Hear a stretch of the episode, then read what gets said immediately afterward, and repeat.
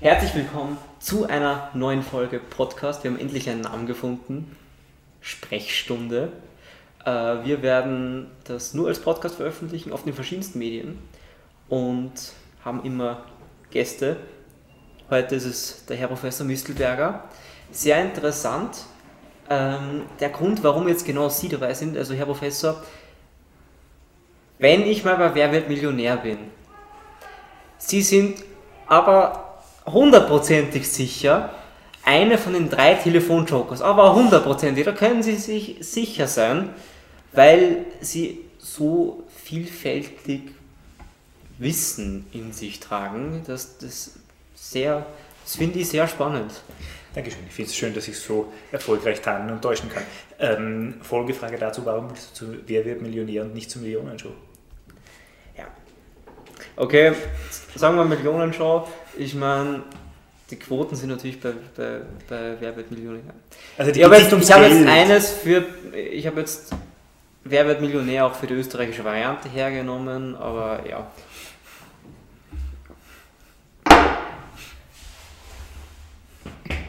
Sie haben gesagt, das ist nichts Interessantes, was, womit ich, es, ist, es sind wirklich teilweise Dinge, damit komme ich halt einfach nicht klar. Sie haben für Ihre Matura nicht gelernt. Nein, das ist eine starke Übertreibung. Ich habe für meine äh, Matura gelernt, nur ist die Anzahl der Tage, die ich gelernt habe, im äh, geringeren einstelligen Bereich. Ja, am Tag davor haben sie einmal das Inhaltsverzeichnis zusammenbladelt oder Zwei Tage davor habe ich mal alles durchgelesen ähm, und habe dann für mich beschlossen, dass eigentlich das Wesentliche eh gesagt ist. Wobei man sagen muss, das war vor der mündlichen, vor der schriftlichen habe ich mir ein bisschen was angeschaut. wie ist dann, wie ist das ausgegangen? Äh, die mündliche mit vier sehr gut. Ähm, die schriftliche äh, mit einem befriedigend, einem gut und einem sehr gut. Man hat damals ja noch äh, sieben Fächer maturieren müssen, weil es die VWA nicht gegeben hat, die jetzt gewissermaßen eine mündliche ähm, kompensiert. Mhm. Ähm, ja, na, zwei Tage. Also ich, ich werde ein bisschen länger brauchen, aber ich glaube, ich, es ist nicht so hochgegriffen, wenn ich jetzt mal sage, dass Sie sich beim Lernen eher leicht. Das ist richtig. Ich habe allerdings auch sehr früh begriffen, dass es einen sehr sinnvollen äh, Schlüssel dazu gibt, wie man das Lernen in der Schule minimieren kann. Und das ist relativ simpel, man passt in der Stunde auf. Gut, das ist ein Ansatz. Ähm, ich glaube tendenziell die Leute, die in der Schule aufpassen, sind auch äh, eher besser in der Schule. Ähm, wir sprechen auf jeden Fall später noch genauer über Bildung Mhm. und über das Bildungssystem. Ich möchte aber vorerst einmal äh, ein bisschen mehr über, über Ihre Person wissen und vor allem auch damit die Zuhörer und ZuseherInnen äh, ein bisschen mehr über Sie wissen, damit wir dann später äh, bei unseren debattenreichen Diskussionen ähm, mehr ins Detail gehen können. Wie sieht so ein typischer Tag im Leben vom Herrn Professor Müsselberger aus? Ah, Der typische Tag, also ich nehme jetzt mal einen Wochen- und Schultag, nicht Ferientag. Ähm, der typische Schultag beginnt damit, dass ich um dreiviertel sechs aufstehe. Moment, 5.45 Uhr. 5.45 Uhr. Okay. Ähm, mich bin, also binnen einer Viertelstunde äh, anziehe, ähm, Gesichtshygiene äh, mache und frühstücke, dann um spätestens sechs außer Haus gehe, damit ich um 20 nach sechs beim Bus in Gallnenkirchen bin. Damit bin ich um fünf nach halb äh, unten bei der Friedenskirche und dann um drei Viertel hier oben in der Schule. Äh, dreiviertel sieben ist die Schule, sagen wir mal, noch etwas spärlich bevölkert, was einerseits den Vorteil hat, dass ich zum Kopieren mehr als genug Zeit habe, sodass alle meine Broschüren, die ihr Schülerinnen und Schüler so im Unterricht kriegt, auch rechtzeitig für die erste Stunde fertig werden. Ähm, dann geht es einfach ein bisschen um Sozialisieren und Networking mit den Kolleginnen und Kollegen, also ein bisschen Entspannung äh, in der Früh. Dann logischerweise Unterricht, Unterricht, Unterricht, Unterricht, Unterricht. Ähm, von einer Stunde zur nächsten hetzen. Da habe ich derzeit äh, zwei Studentinnen, die mich begleiten und die ich dann äh, als gewissermaßen Zwischenebene zwischen SchülerInnen und äh, meiner Lehrperson noch irgendwo einziehen darf und die ich da irgendwie mit zu betreuen habe. Wenn ich mit dem Regelunterricht fertig bin, heißt es im Normalfall äh, vorbereiten an der Schule für diverse Projekte, Fächer und dergleichen. Ähm, ich habe ja diverse Zusatzamtal und Geschichten, die ich da irgendwie noch betreuen darf. Ähm, danach geht es mit dem Bus wieder nach Hause, Sel selber Busweg, den glaube ich sparen wir uns jetzt der, äh, im Detail. Ähm, zu Hause im Normalfall zuerst einmal eine Stunde irgendwie entspannen, ähm, sei es jetzt vor dem Computer zocken, Klavier spielen, lesen, Gitarre spielen, äh, Harfe spielen, Gartenarbeiten, irgendwas, was irgendwie Okay, geht. das war jetzt. Das war, Moment, Moment. Das war so ein bisschen sehr viel Information auf einmal. Sie, sie, sie zocken, davon Ja. habe ich schon mal gehört. Ja. Was? Derzeit wieder Skyrim. Ähm, Also unterschiedlich. ja, hauptsächlich Fantasy-RPGs, weil das einfach mein Genre ist. Ähm, ja, ist ein sehr schöner Ausweg. Alleine. Na, oder? Äh, haupt, derzeit wieder hauptsächlich alleine, kommt darauf an, wie viel Zeit ich habe. Mhm. okay, wenn nicht alleine, mit wem? Weil ich, ich kann mir nicht vorstellen, dass jetzt Ähm. Sie sich beim Herrn Professor Rechberger auf Discord treffen. Aus, aus, der, aus der Schule tatsächlich niemand. Äh, aber paar Freunde im äh, Bekanntenkreis, Freunde im Bekanntenkreis ist redundant, aber okay, ähm, mit denen ich sehr gerne einfach Koop-Spiele spiele. Im Normalfall miteinander, nicht gegeneinander, weil es einfach im Freundeskreis wesentlich lieber ist, wenn wir gemeinsam gegen den Computer spielen. Und ähm, dann haben wir noch ja, Online-Spiele, wenn es die Zeit erlaubt, aber das ist in den letzten fünf Jahren nicht der Fall gewesen. Insofern zählt das eher schon fast zu meiner Vergangenheit als zu meiner Gegenwart. Org. Äh, Harfe spielen Sie auch? Seit einem halben Jahr. Ah, seit einem halben Jahr, okay. Mhm. Das ist, das Also ist wirklich schlecht. Aber ich habe So. gedacht, ich will mich wieder in die. Äh, Was, was war die Motivation dahinter? Harfe? Ich spiele sonst äh, Klavier und Gitarre. Klavier einigermaßen gut, Gitarre leidlich. Und ich habe mir gedacht, völlig wurscht, wo du hingehst, du triffst jemanden, der kann entweder Klavier oder Gitarre spielen, das ist langweilig, das kann jeder. Geh irgendwo hin und sag, du spielst Harfe. Jeder Mensch schaut dich mit großen Augen, offenem Mund an, äh, so wegen so, ich habe noch nie einen Harfenisten gesehen. Äh, gleichzeitig das Instrument gefällt mir, es ist schön zu spielen und es ist einfach was Neues. Ich wollte was anderes machen, um mich abzulenken und ähm, es empfiehlt sich Ihnen wieder als Lehrer auch mal in die Position des Schülers zurückzuwechseln, um den Perspektivenwechsel nicht ganz zu verlieren. Ich glaube, man kann zusammenfassen, Sie sind ein sehr vielseitiger Mensch. Das, Sie, Sie waren jetzt noch nicht, mal, noch nicht mal am Ende Ihres Tages angelangt, Mhm. sondern es war jetzt nur diese eine Stunde. Wie geht es danach weiter? Ich gehe da mal davon aus. Äh, korrigieren. Oder? Ja, ja, zuerst einmal korrigieren in der Normalfallstunde oder vorbereiten, je nachdem, was zu tun ist. Mhm. Äh, dann Essen kochen, also das macht entweder mein Mann oder das mache ich oder wir machen es beide, je nachdem, wer, wer auch wie lange Schule hat. Das wird halt mehr oder minder gemeinschaftlich geteilt. Mhm. Und ähm, am Abend dann im Normalfall weiter vorbereiten, nochmal korrigieren, ungefähr bis 8, 9 am Abend. Wenn es in besonders stressigen Zeiten länger und dann direkt ins Bett, ansonsten nochmal irgendwas zum Ausklang. Im Normalfall nichts am PC, weil das halt dem Nachtschlaf nicht unbedingt zuträglich ist. Und Ups. genau, und wenn ich dann irgendwann einmal, äh, wenn es so gegen 12 ish herum wird, dann ins Bett und Um zwölf. spätestens, meistens spätestens. Spätestens, okay. Ähm, das ist, hört sich stressig an. Ich mag das. Ich finde, die grauenhafteste Zeit für mich im Jahr ist so die ab der sechsten Sommerferienwoche, weil Mhm. ich zu viel Zeit habe und zu wenig Antrieb. Und ab dann äh, gehe ich meinem Mann und allen Leuten, die es nicht hören wollen, gewaltig damit auf die Nerven, dass doch schon bitte endlich die Schule wieder anfangen kann, damit ich wieder was zu tun habe. Äh, dementsprechend, also Stress ist mein Wie schaut das, Freund und Begleiter. wie, wie schaut das äh, Ferienprogramm da aus? Im Bett Ähm, liegen bis äh, die ganzen Tag? Oder? Ja, im Bett liegen bis halb acht. Ähm, und dann Also mit Aufstehen. militärischer Disziplin, oder? Na, mit einer inneren Uhr, die einen nicht ausschlafen lässt. Ich wache und für Nachteile? Wecker auf. Ähm, na, ähm, halt ausschlafen, so lang es halt irgendwie geht. Dann äh, in der Ferien in der- Früh lesen, Instrument spielen, rausgehen, was auch immer. Ähm, untertags meistens ähm, lesen, teilweise Fachliteratur, teilweise Belletristik. Äh, Versuche mich jedes Jahr in den Sommerferien so ein bisschen vorzubilden, damit ich halt irgendwas zu tun habe. Und dann halt den Tag irgendwie rumbringen, damit man wieder bis zum Abend äh, gescheit müde- ist. Ansonsten gibt es halt einen Sommerurlaub im Normalfall pro Ferien, also, außer es ist Lockdown, dann gibt es nichts. Und im Normalfall eine Woche Pfadfinderlager. Pfadfinderlager ist, also gut, ich war jetzt nie wirklich Pfadfinder, aber was ich weiß, ist es auf jeden Fall das Highlight des Jahres. Super, gerade als äh, Begleiter, weil man äh, halt ja, ganz anders mit Kindern und Jugendlichen arbeiten kann.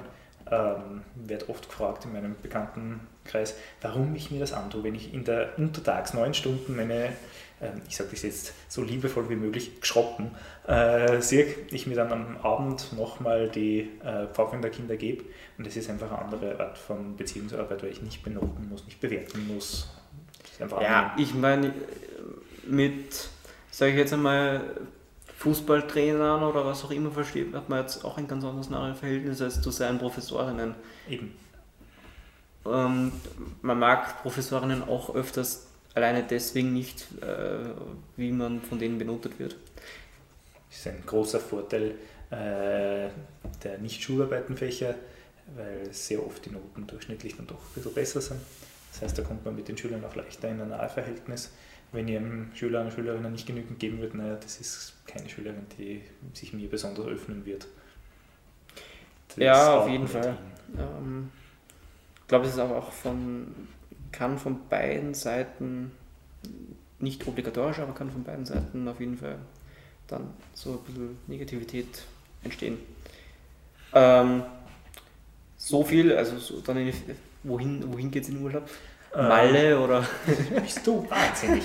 Äh, Kulturreise wahrscheinlich? Kulturreise. Mein ja. Mann und ich sind beide Historiker und Germanisten, dementsprechend. Sehr gerne innereuropäisch? Ähm, ja, also im Regelfall schon. Letztes Jahr, also dieses Jahr waren wir in Griechenland, ähm, eineinhalb Wochen. Davor, das letzte war meine Hochzeitsreise, da waren wir in äh, Schottland und Irland für vier Wochen unterwegs. Ist das Ihr Instagram-Profilbild? Ja, das ist mein Instagram-Profil. Das ist an der schottischen Ostküste. Boah, bin ich gut. Aber Sie haben ja Instagram jetzt ja. seit neuerdings. Mhm. Vorher war es ja, glaube ich, nur Facebook oder ja. was, aber das war es jetzt nicht. Mhm. Was hat Sie dazu animiert? Ähm, ich wollte gerne mit meinen ehemaligen Schülerinnen und Schülern in Kontakt bleiben. Und das, das funktioniert mittlerweile über Facebook nicht mehr. Und man ist ja noch irgendwie neugierig, was aus den Leuten wird, die man da irgendwie äh, bis zur Matura bringt und dann die dann halt in die Weltgeschichte irgendwie verschwinden. Und dann muss man sich wohl oder übel irgendwann mal den neuen Social Media Plattformen anschließen. Also selber sind sie eher inaktiv. Ich also nehme an, du hast meinen Moment, Account. Äh, einen Moment bitte. Johannes, ich bin gerade im Podcast. Hallo Johannes. Ähm, das Wagen einfach wieder zurückgeben und die ganzen Schulzeitungen und was stellt sie bitte einfach vor meinen Spind aufs Bankerl und ich. Welche Nummer hat dein Spind? Nummer 7, aber das wissen die mittlerweile. Ich mein Spind wie, meine, wie mein Westel, Westentasche. Passt, super, danke, ciao. Danke für die 2 Euro Münze. Ja, komm, läuft also. Gut. Das war jetzt das vierte Mal, okay.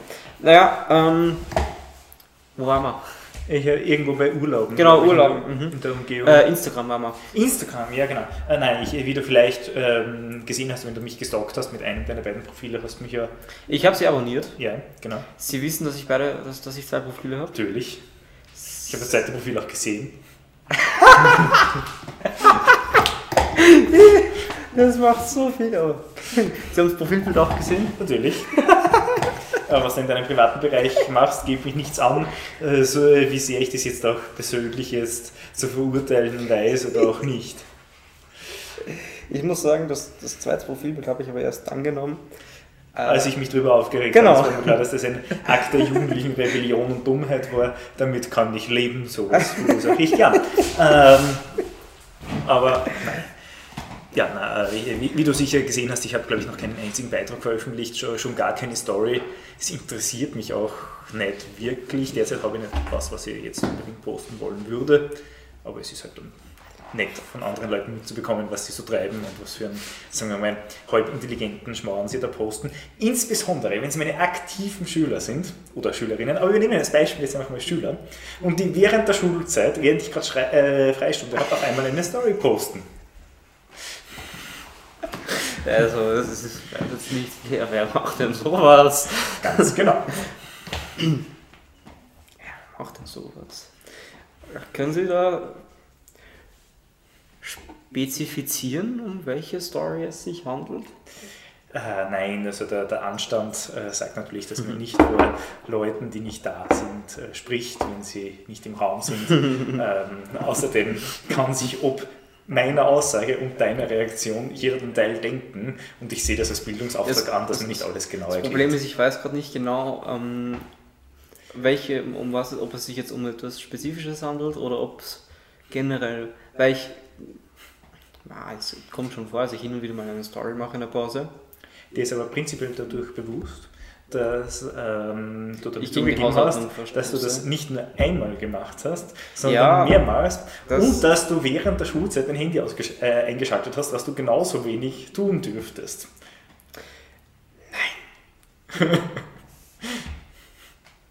Ja, genau. also- Ja, ich meine, Also, äh, so sehr ich öffentliche Schuldeingeständnisse, vor allem ist- unabsichtlich ja, passieren, eh. mag, ähm, das, das war ungeschickt. gut, sagen wir ehrlich, war es für Sie eine Überraschung?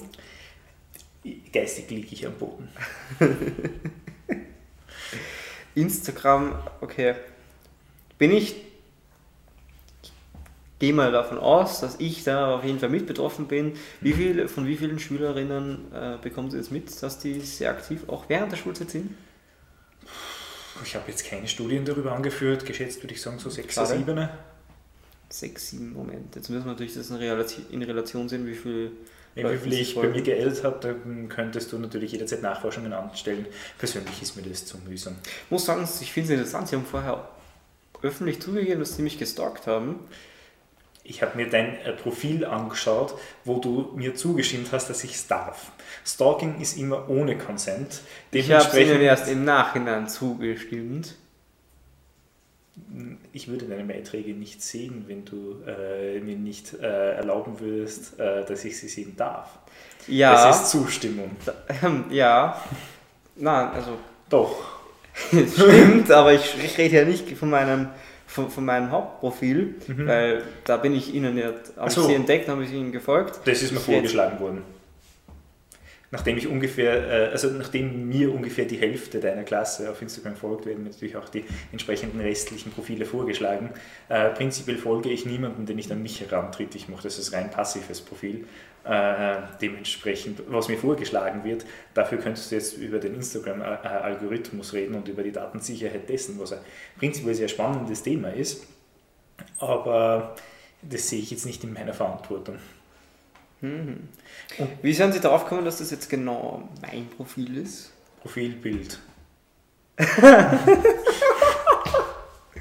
Das Profilbild ist so super, weil die Ja, da, nachdem ich dich für genau dieses Profilbild bereits gemaßregelt habe in der Vergangenheit und es dann auf einmal wieder vorschlägt und dieses Profilbild zufälligerweise mit den Leuten aus deiner Klasse ähm, nun befreundet, abonniert, wie auch immer ist, ähm, hat es nicht recht viel gebraucht, zwei und zwei zusammenzuzählen. Oder um ein von mir jetzt schon fast geflügeltes Wort äh, neu zu zitieren, wir Lehrer sind nicht ganz so auf der Nullzucken herumgeschwommen, wie es ja hin und wieder klappt. Man muss aber sagen, mittlerweile ist es ein anderes Profilbild.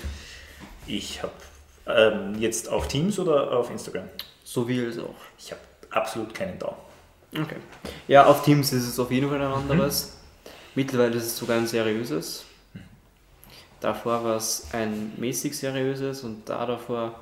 Ich muss sagen, aber ich finde es interessant, ja, weil der Vincent, sein, im Vincent sein Profilbild ist Elon Musk wie ein Joint raucht.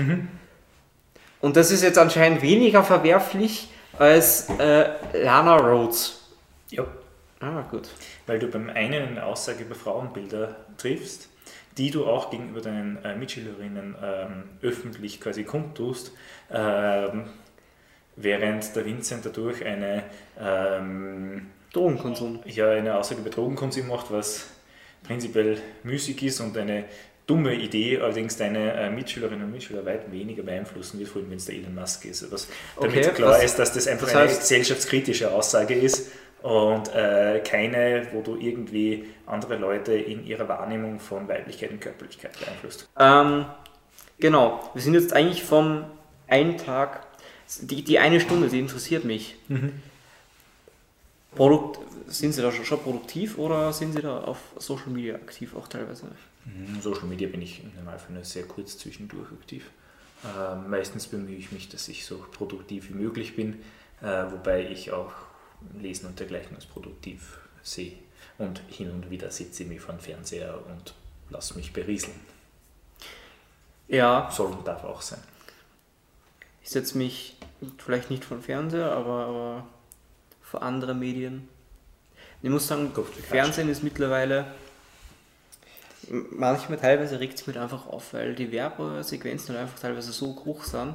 Auf den privaten sowieso und auf den öffentlichen Sendern, gut, beim ORF gibt es mittlerweile gibt's hin und wieder gute Filme, aber im Großen und Ganzen finde ich auch das Programm mittlerweile immer gut. Ja, für das hast du aber entweder Netflix, Amazon Prime ja, eben, oder genau. Disney Plus. Dann Kannst du ja auch über den Fernseher abspielen. Richtig. Ganz genau. Ja, ähm, Urlaub, genau, auf, Urlaub auf Schott- Schottland, äh, Mhm. da sind wir drauf gekommen. Mhm. Also es sind eher Kulturreisen, die sie da machen. Ja, also wir versuchen Kultur und Entspannung miteinander zu verbinden, weil es keinen Sinn hat, wenn man nach der Reise fertiger zurückkommt, als man äh, losgestartet ist. Andererseits wird uns beiden ein reiner Badeurlaub einfach zu langweilig. Ja, wir brauchen ja da was. Da, da stimme ich Ihnen aber zu, wenn ich nur auf Urlaub bin und zwar voll schön, wenn es direkt am Meer ist und einen super Pool hat, aber ich, ich komme mir so unnötig vor, wenn ich den ganzen Tag damit verbringe, entweder ins Wasser zu gehen oder heraus zu liegen, dass ich halt dann irgendwann damit ende, dass ich halt dann am Handy, ähm, wenn ich draußen bin, am Handy bin. Maximal könnte ich meine Zeit mit Sport vertreiben, aber dafür bräuchte ich meistens andere Personen und meine Mama ist jetzt nicht so begeistert davon, bei 30 Grad im, der, im Schatten Volleyball mit mir zu spielen. Ähm, Fußball schon gar nicht. Dementsprechend, ja, ist es ist das wirklich eine Art von Urlaub, die man nicht unbedingt taugt. Voll spannend eigentlich. Gut, Sport ist ohnehin ein eigenes Thema, das ist eine sehr theoretische Angelegenheit. Naja. Nee, ich persönlich bemühe mich, dass ich zumindest äh, durchs mit dem Busfahren und hinauf zur Schule gehe, auf irgendeine Bewegung komme. Aber ansonsten wird es schwierig im Alltag. Ja, ähm, das fällt mir vor allem auch auf, wenn man vor allem viel zu tun hat, Mhm. dass man dann einfach irgendwann nicht mehr hinten nachkommt. Ich habe jetzt für diese Woche und für die letzte Woche Sport aussetzen müssen. Aber nachdem wir ja wahrscheinlich, Stand heute, nächste Woche nicht mehr da sind, Möglicherweise, ja. ähm, schaue ich, dass ich da auf jeden Fall einen vermehrten Fokus drauf lege. Weil das stimmt schon, das ist mir auch aufgefallen, als ich mit dem Moped in die Schule gefahren bin, Mhm. hat mir diese Art von Bewegung gefehlt. Mhm. Und, mein, und zwar vor allem bezogen auf meine Ausdauer. Mhm. Weil natürlich, wenn ich jeden Tag einen Kilometer gehe, und das kommt hin eigentlich, hin und zurück, dann irgendwann gewöhnt sich der Körper dran und irgendwann ist das weniger und, und als ich dieses Schuljahr das erste Mal wieder zu Fuß gegangen bin, das war der Horror für mich. Also. Äh, man sieht es auch ganz gut bei den Schülerinnen und Schülern in der ersten Stunde, die, die zu Fuß hergehen und es nur, dass sie den Berg raufgehen, zum Berg, sagen wir uns ehrlich, es ist ein Hügel, äh, Ansatz, weil wir gehen nicht einmal bis ganz rauf. Ähm, also die da quasi diese kurze Strecke zu Fuß zurücklehnen, legen, sind wesentlich aktiver in der ersten Stunde, können sich besser konzentrieren, sind da einfach wesentlich fitter. Was ja, Ja, auch der Grund ja. ist, warum wir uns als Schule schon mal dafür einsetzen wollen, dass ähm, Eltern ihre Kinder möglichst nicht bis vor die Haustür äh, bringen, sondern sie schon früher aussteigen lassen. Was ja auch schon in äh, diversen Elternbriefen von Herrn Direktor angeregt wurde. Mhm. Ist natürlich immer so, ich meine, man kann natürlich sagen, okay, am Fuße des Hügels kann man die Leute aussteigen lassen. Mhm. Die optimale Gelegenheit gibt es dafür jetzt nicht, weil es die deppertste Straße, Kreuzung in ganz Linz. Äh, Aber, aber ohne, aber un, unangefruchten. na, Ja. Es gibt nicht für depperte Kreuzungen. ist richtig. Ähm, es gab mal Pläne, ähm, dass es eine Elternhaltestelle weiter unten gibt, dass man zumindest eine kurze Strecke zu Fuß gehen muss. Ähm, das ist natürlich immer ein sehr schwieriges und langfristiges Projekt und wie und ob sich das umsetzen lässt, steht prinzipiell mal in den Sternen. Ja, es ist halt, mm, das Problem ist halt beim Betrinum, dass sehr viele Leute halt äh, aus dem Müllviertel kommen. Mhm. Und da sind die öffentlichen Anfahrtswege halt deutlich schwieriger. Wenn ich jetzt aus irgendeinem Kaff komme, wo halt einfach kein Bus fährt, Ja, kommt davon, an, wo man ist. Raumgartenkirchen ist gut Ja, erschlossen, alles was logisch. entlang der Müllkreisbahn ist, ist super erschlossen. Ähm, Kirchschlag und Leonfelden und dergleichen geht notfalls. Aber es stimmt schon, wir haben ein paar Schüler, die Genau. So, so ab. Das, Ja. Die sind halt einfach, ja, wo der Pfeffer wächst, sieht das so sinngemäß. Und die müssen halt dann einfach mit dem Auto gebracht werden, weil es halt die Möglichkeit dazu nicht gibt. Man muss natürlich, Also selbst dann kann ich es früher auslassen. genau, aus dem Aspekt äh, stimme ich da auf jeden Fall zu. Aber ich gehe davon aus, dass die meisten etwas länger, ja gut, das Stickerl kann ich mir jetzt auch noch auf die vier in den Buben, wenn man, Nein, die, die Gründe dahinter sind mir völlig klar. Ja, ja. Das heißt nicht, dass es sinnvoll ist. Ich meine, andererseits, wenn ich mir jetzt vorstelle, ich wäre Elternteil äh, und ich sehe, es ist Winter, es schneit oder hagelt oder stürmt oder sowas, dann sage ich meinem Kind auch nicht so, dann liegt der letzte Kilometer, der ist für dich alleine, kämpf dich durch. Wenn du es zurückschaffst, bist du weiter mein Kind, ansonsten du erfrierst halt. Ähm, das, so viel Herz werden dann doch alle Elternteile dann irgendwie beweisen. mhm. Ich bin bei jedem Wind und Wetter mit meinem Gips mit den Öffis fahren. Mit meinem Gips am Fuß nämlich, ja. Du hast mein aufrichtiges, geheucheltes Mitleid. Und es hat dir sicher gut getan.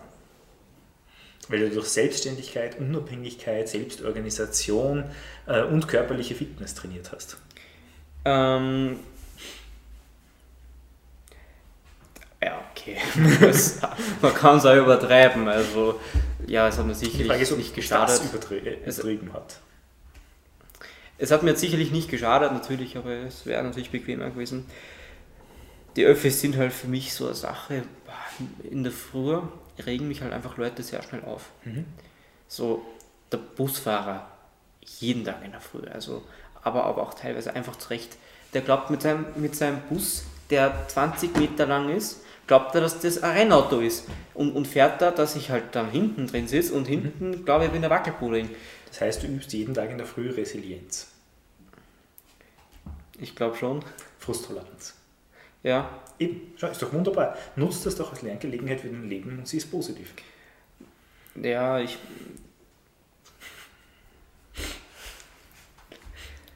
Es ist sehr nett, wie sie versuchen, immer das Positive aus etwas zu ziehen. Das ist eine grundsätzliche Lebenseinstellung. Ja, muss man aber nicht.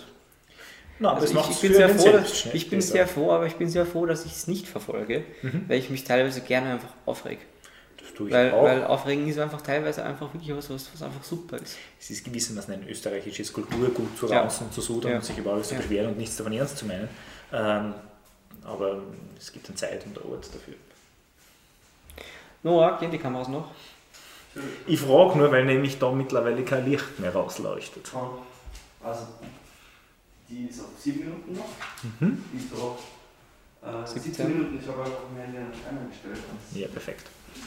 Gut, aber 7 Minuten auf der unten. Ah, geht auch noch alles gut. ja, perfekt. Ich muss sagen, das war nämlich das war sehr interessant. Ähm, beim, Interview, beim Interview mit Klaus Luger Mhm.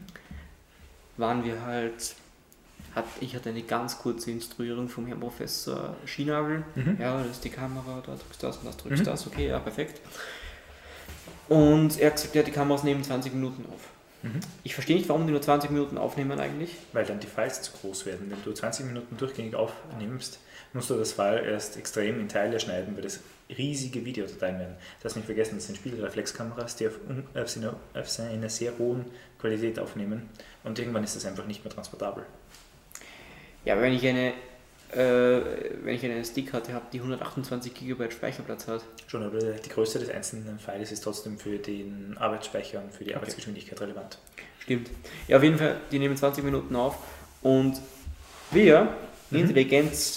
Intelligenzfanatiker Mhm. von der Schülerzeitung, haben uns gedacht, nach 20 Minuten ist die Speicherkarte voll.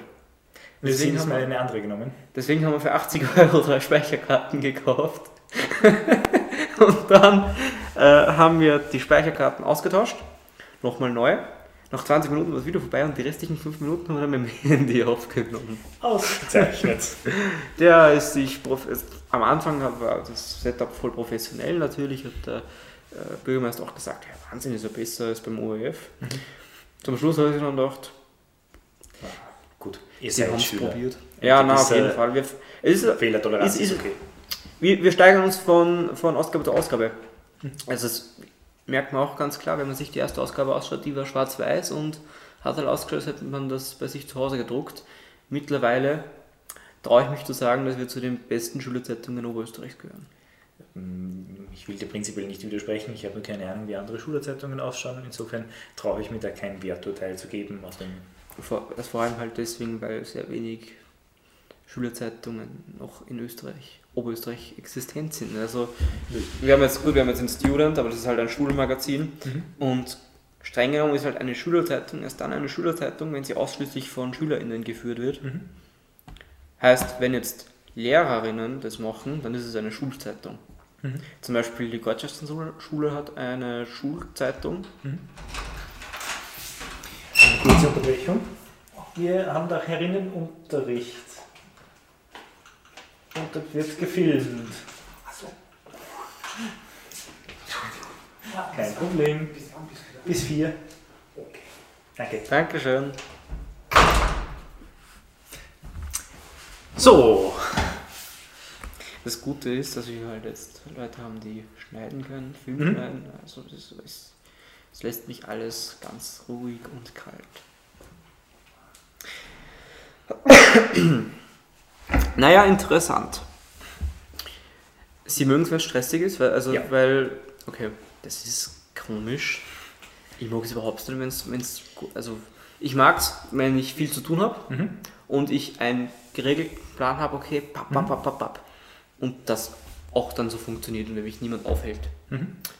Ähm, aber durchgehend als unbedingt stressig haben zu wollen, ist jetzt ist nicht unbedingt. durchgängig muss eh nicht sein. Aber ähm, wenn, wie du sicher selbst auch äh, wissen wirst, es gibt so diesen gewissen inneren Schwe äh, Schweinehund, den man überkommen ja, muss. ja, ja. Und wenn ich einfach merke, es ist viel zu tun, weil, ähm, weiß ich von mir, dass ich zu geistigen Höchstleistungen auflaufe äh, laufe und das mache ich gern. Okay, das finde ich interessant. Das ist, bei mir wäre das jetzt zum Beispiel teilweise, Mhm. aber an einem gewissen Punkt tritt bei mir Akzeptanz ein, Mhm. wo ich quasi in den Standby-Modus gehe und dann einfach nichts mehr tue.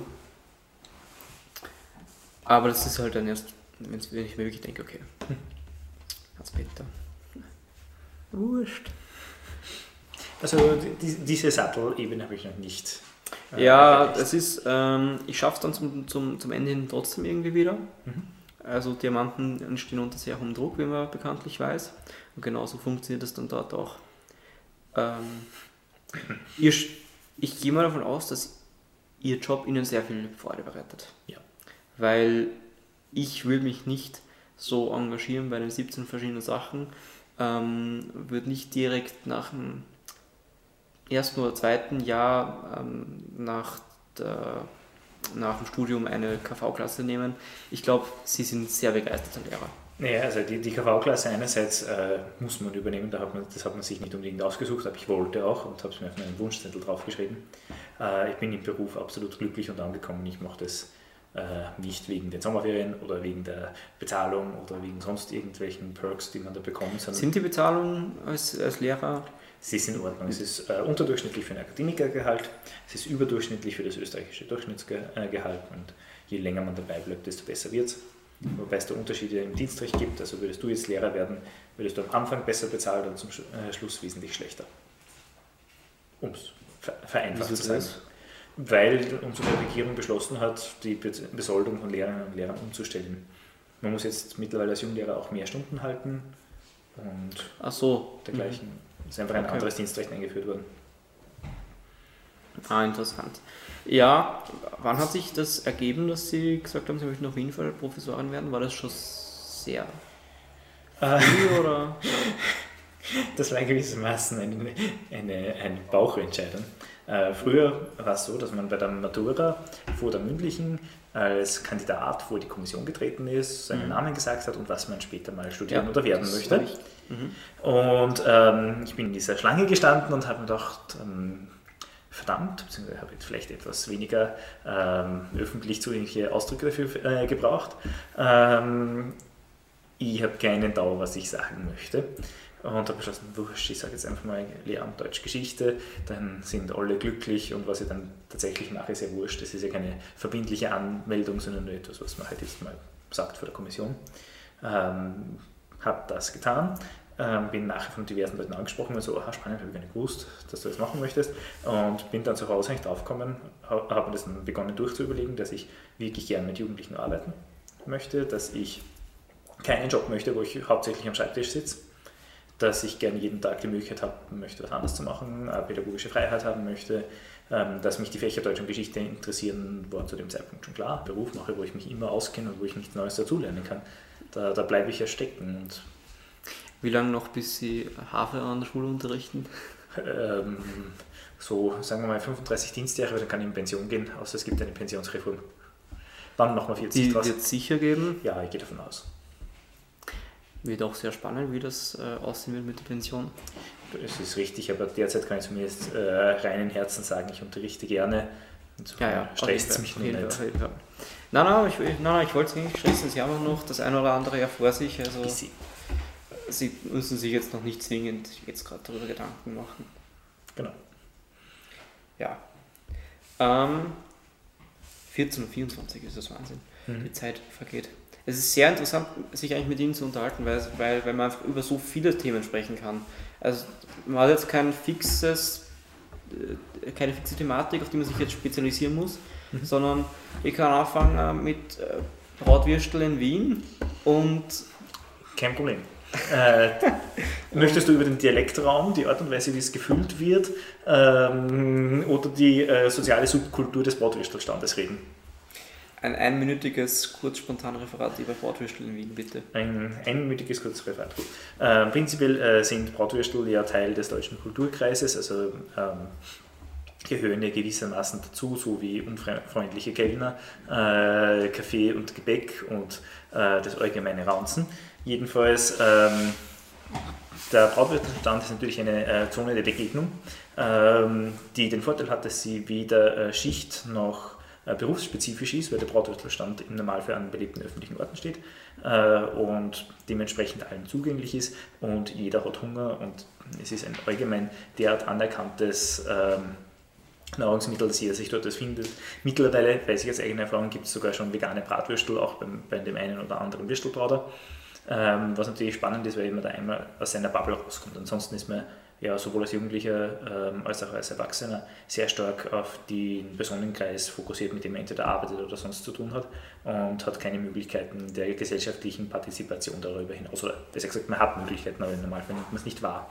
Wenn ich jetzt zu, zu so einem öffentlichen Standort hingehe, dann treffe ich jeden, von Top-Managerin äh, bis zum Langzeitarbeitslosen, äh, habe da einfach eine gesellschaftliche Übergreifen. Ähm, und was nur spannend dabei ist, das Gesamte ist ähm, mit einem gemeinsamen Ziel, ohne dass man automatisch gegeneinander redet. Äh, jeder möchte das Gleiche, ist zufrieden mit dem Gleichen. Und das finde ich eigentlich ein sehr spannendes sozioökologisches Experiment. Wie? Okay. Wie haben Sie es jetzt zusammengebracht, dass Sie über Bratwürstel ähm, in Wien ein, s- so seriös rausgegangen sind am Anfang? Okay. Dann auf einmal hat es angefangen mit, ja, und es werden auch teilweise vegane Würstel Mhm. angefangen, Connects zu Jugendlichen. Okay, na, es, es, es wird mir so manchmal ein Rätsel sein, aber es, hat sich, es war glaub ich, wirklich sehr spannend. Dialektik und Rhetorik. Mhm. Hat sie, ich gehe mal davon aus, hat sie bisher auch immer schon sehr stark interessiert. Ja. Dann sind sie natürlich durch ihr Studium Bis zu einem gewissen Grad geschult worden. Grad geschult worden, haben sich dann auch natürlich noch mehr darüber informiert und mittlerweile äh, Genau, sind sie unangefochtener Divertierweltmeister. Das glaube ich nicht. Also es gibt noch immer einige Leute, die mir da durchaus Paroli bieten können oder mich äh, rhetorisch ähm, naja, in die Pfanne hauen, wenn Ja. wir jetzt eine deutsche Formulierung verwenden wollen. Also gibt es auch gewisse Professorinnen in, in, bei uns in Betriebung. Mhm. Also ich kann mir zum Beispiel vorstellen, der Herr Professor, ähm, ich brauche einen Namen, ansonsten äh, ist der Personenkreis zu groß. Ähm, es kommt teilweise aufs Fachgebiet drauf an, also ich diskutiere sehr gerne zum Beispiel mit Herrn Professor Rechberger, Friedrich und mit Herrn Professor Winkler. Winkler. Äh, mit beiden äh, ist das Diskutieren natürlich spannend, weil wir unterschiedliche Professionalisierungsgebiete haben und da kann man sich gegenseitig schon äh, Es ist sehr interessant, wenn man, wenn man ein, ein gewisses Level erreicht hat, Mhm. ist aber in vielen Bereichen so, dann hat man, entwickelt man seinen eigenen Stil. Ja, es hängt natürlich auch davon ab, wie, also über was wir jetzt gerade reden. Wenn du mich ähm, soziale Fragen, literarische Fragen, geschichtliche Fragen, politische Fragen fragst, dann bin ich in meinem Fachgebiet. Wenn du jetzt auf einmal sagst, du möchtest zu mir, mit mir zum Beispiel über Hamsterweitwurf reden, bin ich noch immer in meinem Fachgebiet. Ähm, aber wenn es dann irgendwo um was nicht medizintechnisches oder dergleichen geht, dann steige ich halt relativ schnell aus. Ähm, und kann halt eher die Argumente in ihrer logischen Struktur analysieren und dort einhacken, aber nicht inhaltlich gleichziehen. Ähm, es nur um die Liste der. Hamst, Hamster-Weitwurf ist wieder gefallen. Ja, Das ist, das ist, jedes Mal ist es Weltklasse, weil Ja. einfach. es ist so ein Hamster- es ist- Allerweltsthema, ja. kann man immer einbringen. Wie kommt man auf, auf, auf Hamster-Weitwurf? Also, was ist da. Wie ist das entstanden? Das ist mittlerweile. Jeder, der mal Stundentraining gehabt hat, Mhm. also jeder weiß, okay, Hamster-Weitwurf, Mistelberger. Mistelberg. Ja. Ähm, ich glaube, es war eine Fortbildung, wo das ein Vortragender mir gegenüber oder halt der Gruppe gegenüber erwähnt hat. Ich bin mir aber ehrlich gesagt nicht mehr sicher. Es ist möglich, dass es originär von mir ist, aber ich möchte jetzt keine Urheberschaft dafür ähm, irgendwie bekunden. Mir geht es bei sehr vielen Themen im Deutschunterricht so, dass ich ähm, Beispiele geben möchte. Hm. Zum Beispiel, Wenn die Beispiele möglichst amüsant sind, ist es sehr gut, weil wenn man zwei, zumindest zweimal im Unterricht lacht, dann wirkt sich das sehr positiv auf den Lernerfolg aus. Einerseits, andererseits möchte ich euch auch keine Themen vorgeben. Nimm zum Beispiel ähm, das dich nächstes Jahr betreffende Thema VWA. Ähm, würde ich äh, jetzt ein VWA-Thema zum Beispiel schon ausarbeiten oder ein Erörterungsthema ausarbeiten für euch, dann würdet ihr einfach nur genau das schreiben, was ich sage.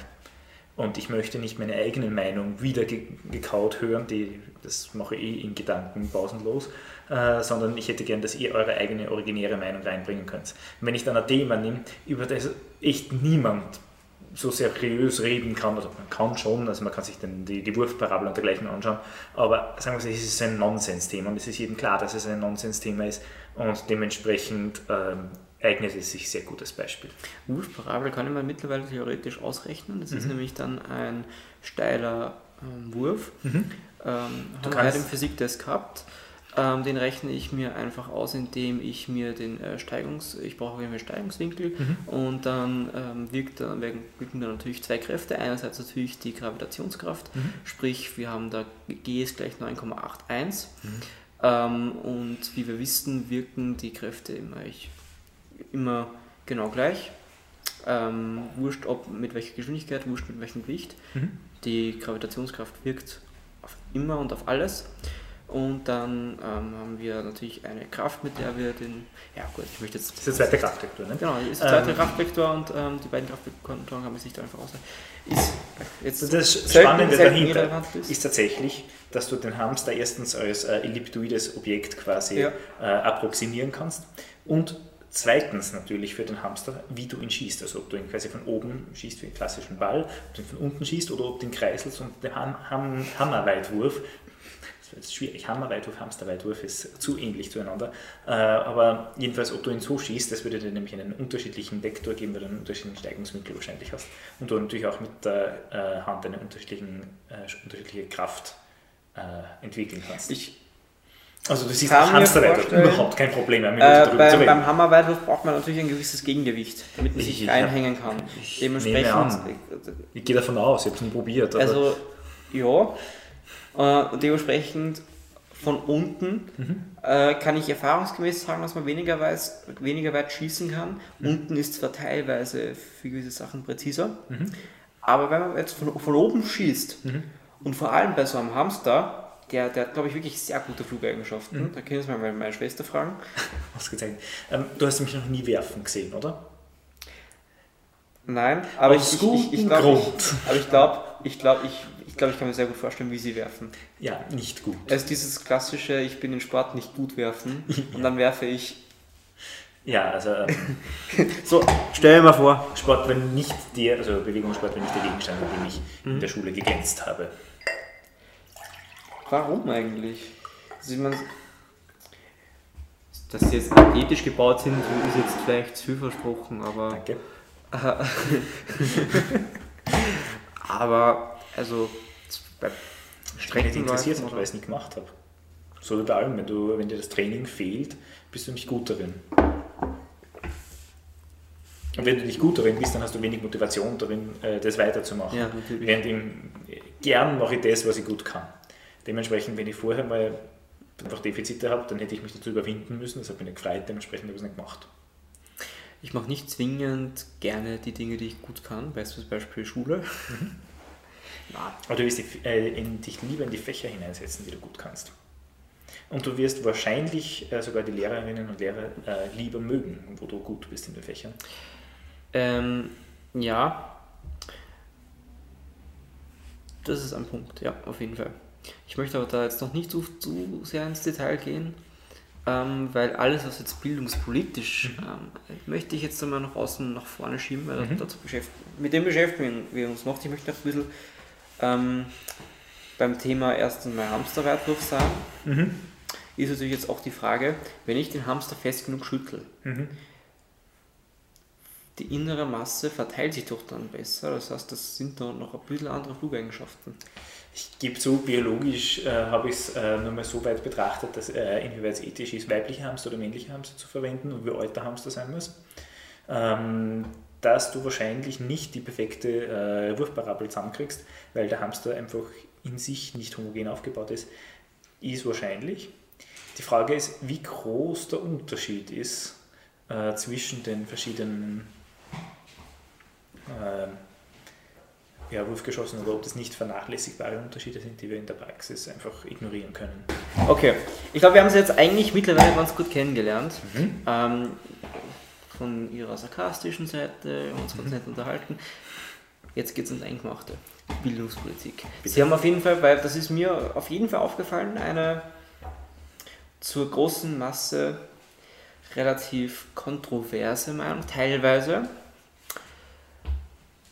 Ich möchte es mal von Ihnen hören. Derzeitig, ähm, derzeitige Corona-Situation, Mhm. vor allem jetzt in Bezug auf das, äh, wie entschieden wurde für, die, für das Bildungssystem. Was läuft Jetzt ab? gerade. Äh, naja, jetzt gerade befinden wir uns in einem äh, gewissermaßen Nicht-Zustand. Wir haben äh, eine Pressekonferenz gehabt, wir haben eine ähm, Aussendung des Herrn äh, Bildungsministers. Äh, beide ähm, sind vergleichsweise vage, weil den Schülern im Prinzip einerseits angeraten wird, zu Hause zu bleiben, aber es ist nicht verpflichtend für sie. Und ähm, die genaue Auslegung dieser ähm, Wortmeldungen bedarf ja dann eigentlich einem Erlass, der kommen muss in den nächsten Ta äh, Tagen, im Idealfall in den nächsten Stunden. Solange wir den nicht haben, können wir im Prinzip nicht wissen, was wir tun. Es ist natürlich insofern blöd, weil ähm, heute ist Freitagnachmittag, wir haben jetzt ein Wochenende und am Montag muss der Regelbetrieb starten. Die Frage ist, wie. Das heißt, wenn das so kurzfristig kommt, herrscht logischerweise großes Chaos.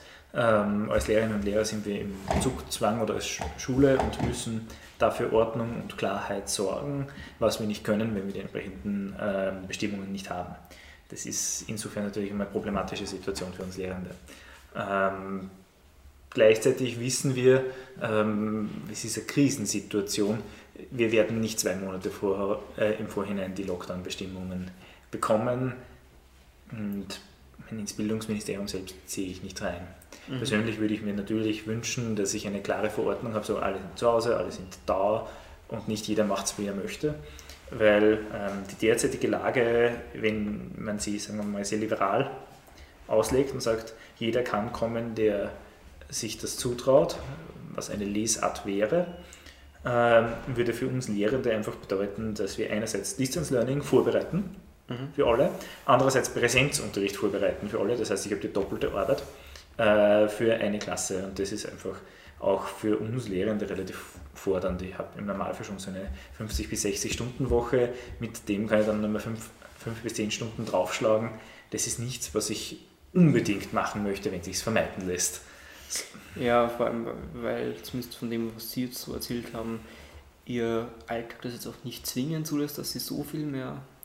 Äh, ja, ich muss sagen, sie drücken sich sehr salopp aus. Mhm. Also das äh, fällt mir auf. Ich habe auch äh, das ein oder andere Rundschreiben gelesen Mhm. und das ist auch teilweise einfach nicht, das, das passt nicht zusammen mit dem, was dann vor allem äh, gewisse Landeshauptleute sagen. Da, das sowieso, aber da, das Aber ist, da spreche ich jetzt vor allem vom, auf, dem, auf dem Haselgruber an, wobei man sagen, der nicht Haselgruber heißt, aber ist okay. Haselbauer, Moment, Haslauer. Haslauer. Scheiße. Aber das ist jetzt echt peinlich. Genau. nein. Äh, ich beziehe mich jetzt vor allem auf den äh, Herrn Haslauer natürlich, der halt für Salzburg gesagt hat, das ist ganz klar, äh, wir machen einen kompletten Lockdown und, Ja. und halt Distance Learning. Ähm, in Oberösterreich meldet sich, also selbst bei der Pressekonferenz, Mhm. als extra nochmal nachgefragt wurde, was heißt das jetzt genau, ist jetzt nicht hundertprozentig darauf eingegangen. Und selbst beim runden Tisch ist auch nicht die Frage wirklich beantwortet worden, so, das und das ist jetzt Status quo. Und ich muss sagen, in meinen Augen ist, weil sie es selber nicht gewusst haben teilweise, weil die, das, äh, die Krisenkommunikation einfach da wirklich nicht gut war. Also das, und das ist äh, für mich einfach ein Fakt. Ähm, und das hat sich schon so zugespitzt mit äh, Bundeskanzler widerspricht dem, was äh, Gesundheitsminister sagt. Ähm, Bildungsminister widerspricht dem, was Landeshauptmänner sagen. Ja, ähm, ich, ich finde, man muss das einfach im größeren politischen Kontext derzeit stehen. Ähm, wir haben eine politisch eigentlich instabile Lage, wo der ähm, Altbundeskanzler aufgrund von Korruptionsvorwürfen zum, äh, wie er das ausdrückt, zur Seite dreh, äh, gezwungen Framing, wurde. Framing technisch ist das genial. Das ist total spannend. Also, äh, man muss sagen, gerade die, ähm, türkise, der türkise Teil der ÖVP äh, ist ähm, rhetorisch äh, unglaublich spannend zu analysieren. Ähm, aber das ist wieder ein anderes Thema, nicht? Äh, dem wir uns bei Zeiten widmen können. Ähm, jedenfalls haben wir eine Lage von Destabilisierung. Ähm, wenn ich selbst merke, dass mir der Grund unter dem Boden weggerissen wird, werde ich versuchen, möglichst stark aufzutreten, was natürlich heißt, dass die äh, Leute versuchen werden, ihre Parteilinie weiter durchzuführen, was völlig klar und auch irgendwie äh, vorhersehbar ist. Wenn jetzt allerdings die Parteilinie auf die Grenzen der Realität und dessen, was noch geht, treffen, wie zum Beispiel, wenn sich eben äh, Tote auf den Gängen stapeln, oder stapeln, aber halt, ne, wenn, die, wenn das Gesundheitssystem an die Belastungsgrenze kommt, ähm, dann ist die Frage, inwieweit ich von meiner Parteilinie abrücken kann, äh, ohne unglaubwürdig zu sein, weil in dem Moment, als ich sage, nein, wir haben einen Fehler gemacht, wird die Opposition sofort äh, zuschlagen und sagen so, ja, ihr habt einen Fehler gemacht und wird diesen Fehler auch nicht mehr locker lassen, was ja genau auch die Aufgabe der Ja, Opposition jeden Fall. ist. Dementsprechend ist die ÖVP da ähm, völlig wurscht, was die Leute dort tatsächlich glauben in einer schwierigen Situation. Ähm, ähnlich geht es natürlich auch äh, den Grünen, die ihre eigene Position da durchsetzen wollen auf Bundesebene. Und dann haben wir natürlich noch die Position auf Landesebene, ähm, wo sich andere Koalitionen gebildet haben. Und dementsprechend will man dann natürlich versuchen, auch ein äh, Corporate Wording zu finden, das der eigenen Wählergruppe entspricht. Das Problem ist, wenn ich zu sehr auf äh, Corporate Wording und dergleichen schaue, also dass quasi meine, ähm, mein Profil, mein politisches erfüllt ist, äh, Inhalte im Endeffekt darunter leiden, weil ich nicht klar spreche. Wenn ich nicht klar spreche, werden mich Leute nicht verstehen. Wenn mich Leute nicht verstehen oder das Gefühl haben, angelogen oder hinters Licht geführt worden zu sein, dann wird das meine Wählerstimmen senken. Ja, gut, dass das, dass das wieder, wieder Stimmen senkt, ist ganz klar. Mhm. Ähm, ich weiß jetzt zwar keine aktuellen Umfragen, aber das hat sicherlich auch einen Einfluss. Ja.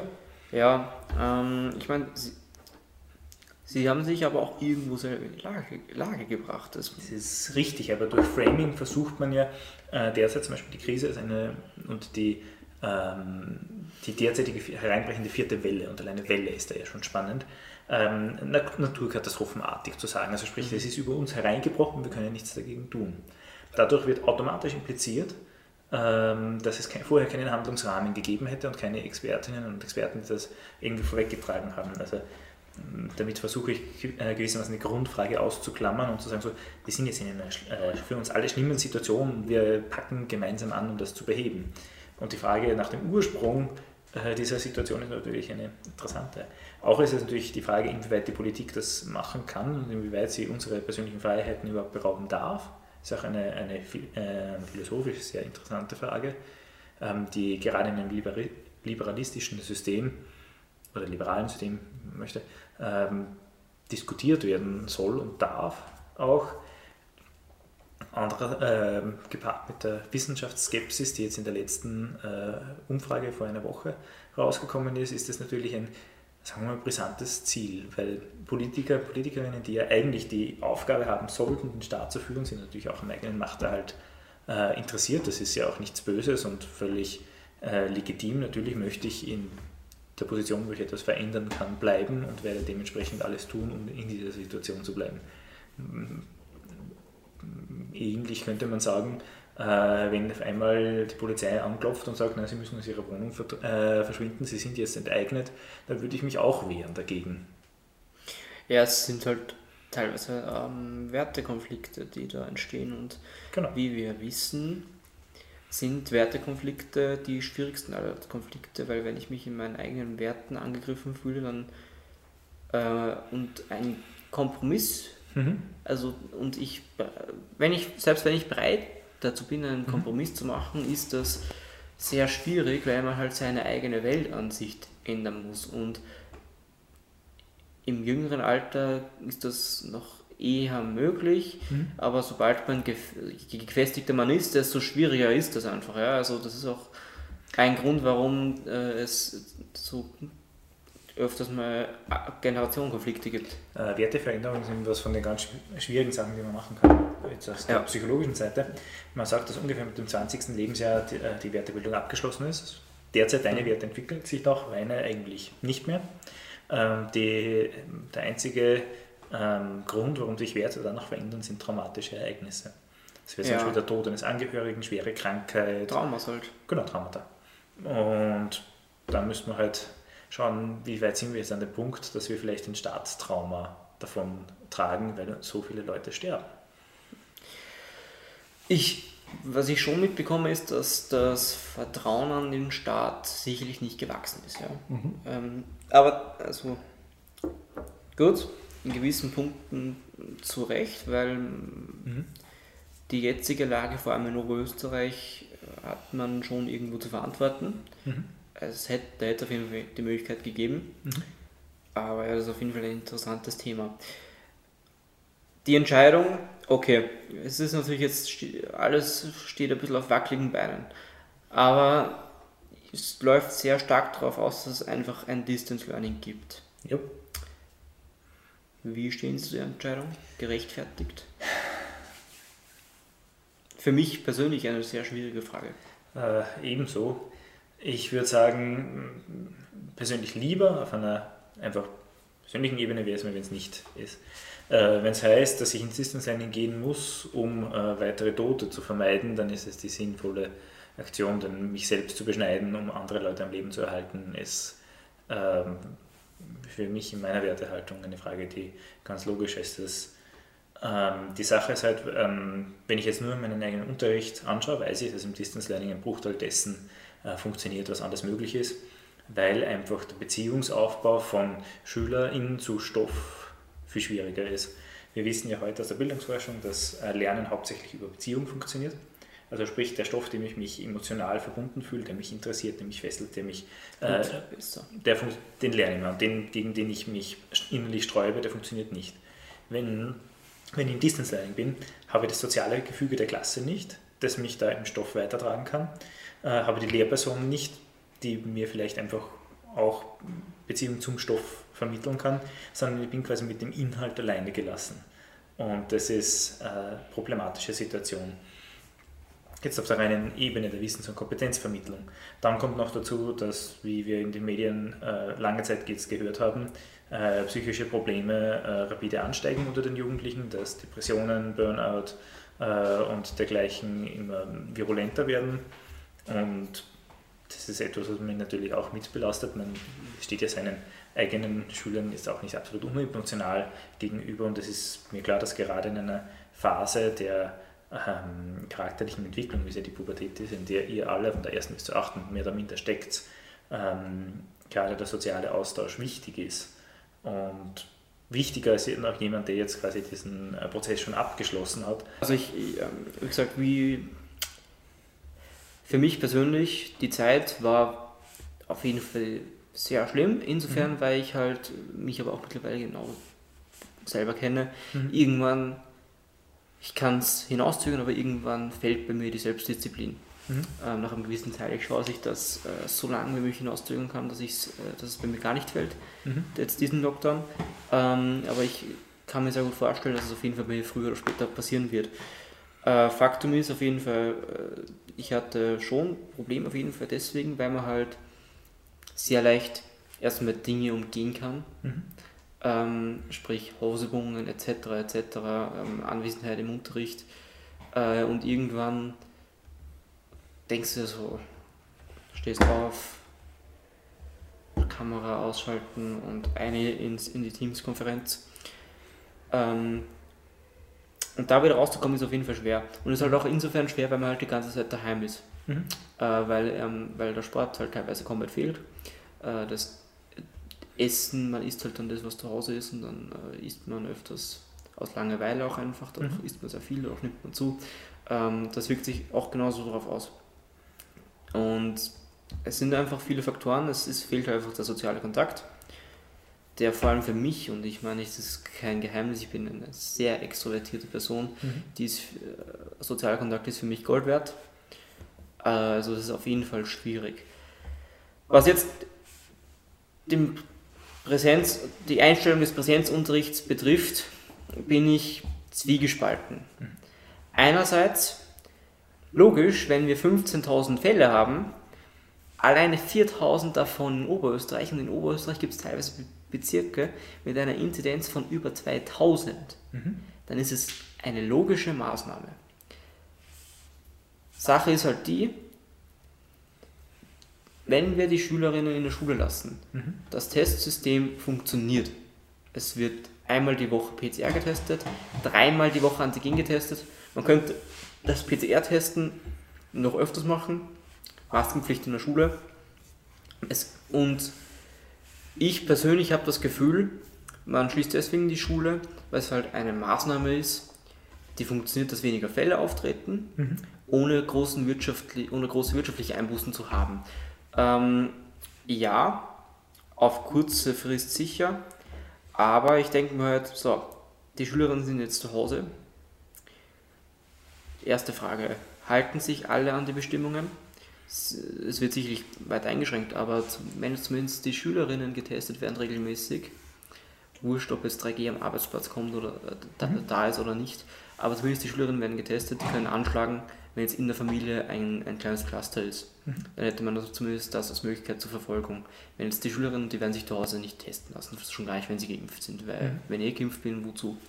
Ähm, dann schlagen also wenige Leute an und dann ist auf jeden Fall die Schulschließung im Großen und Ganzen effektiv, aber in Punkt der Testungen wäre es auf jeden Fall funktioniert das mit der Schule und deswegen könnte man es halt offen lassen, theoretisch. Äh, zwei Punkte dazu.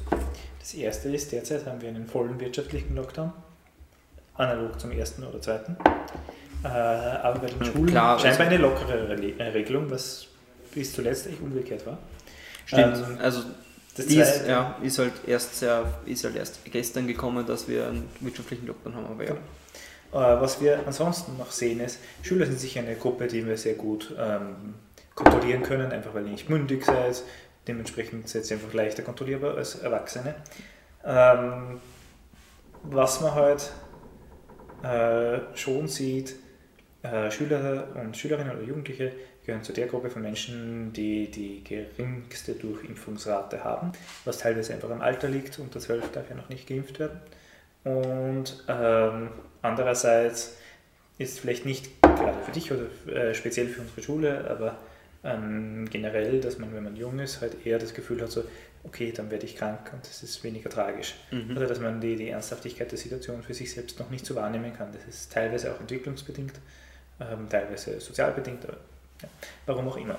Ähm, und dass ich jetzt versuche, eine Gruppe derer, die besonders quasi noch auf das Virus reagieren und damit auch das leichter verbreiten, ähm, versuche eher schnell mal zu isolieren und sehr stark zu isolieren, äh, ist eine Taktik, die sich für mich natürlich logisch erschließt, auch wenn, auch wenn ich dir schon recht gebe.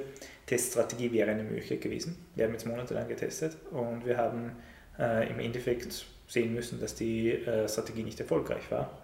Mhm, nicht fürs Betriebnetz, aber andere Schulen, wo ich mit Kolleginnen und Kollegen Kontakt habe, weiß ich, von 18 Klassen sind 9 im äh, Distance Learning, weil da überall Fälle sind, weil sie die leider dran halten. Ähm, oder weil die Durchimpfungsrate zu gering ist oder warum auch sonst immer. Ich meine, der Test schlägt halt an.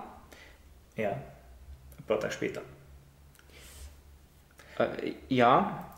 Und Jugendliche halten sich, also gerade junge Jugendliche, halt wesentlich weniger äh, an die gesundheitlichen Bestimmungen. Also Richtig, würden Sie sich mehr daran halten, wenn Sie auf einmal im Lockdown wären? Oder würden Sie sich dann umso mehr mit Leuten treffen? Ich glaube, dass Sie sich mehr daran halten würden. Die Leute, die sich äh, jetzt mit, also im Lockdown mit Leuten treffen, würden sich auch jetzt mit Leuten treffen. Das heißt, da bin ja, ich bei einem Null Nullsummenspiel. Und ich habe ein paar, die ich separieren kann. Das heißt, da habe ich einen positiven Effekt dabei.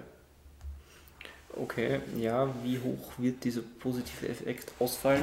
Hm, bislang haben sich Schulschließungen als eine sehr effektive Maßnahme erwiesen, was wir in den äh, Fallzahlen und dergleichen ja für uns sehen.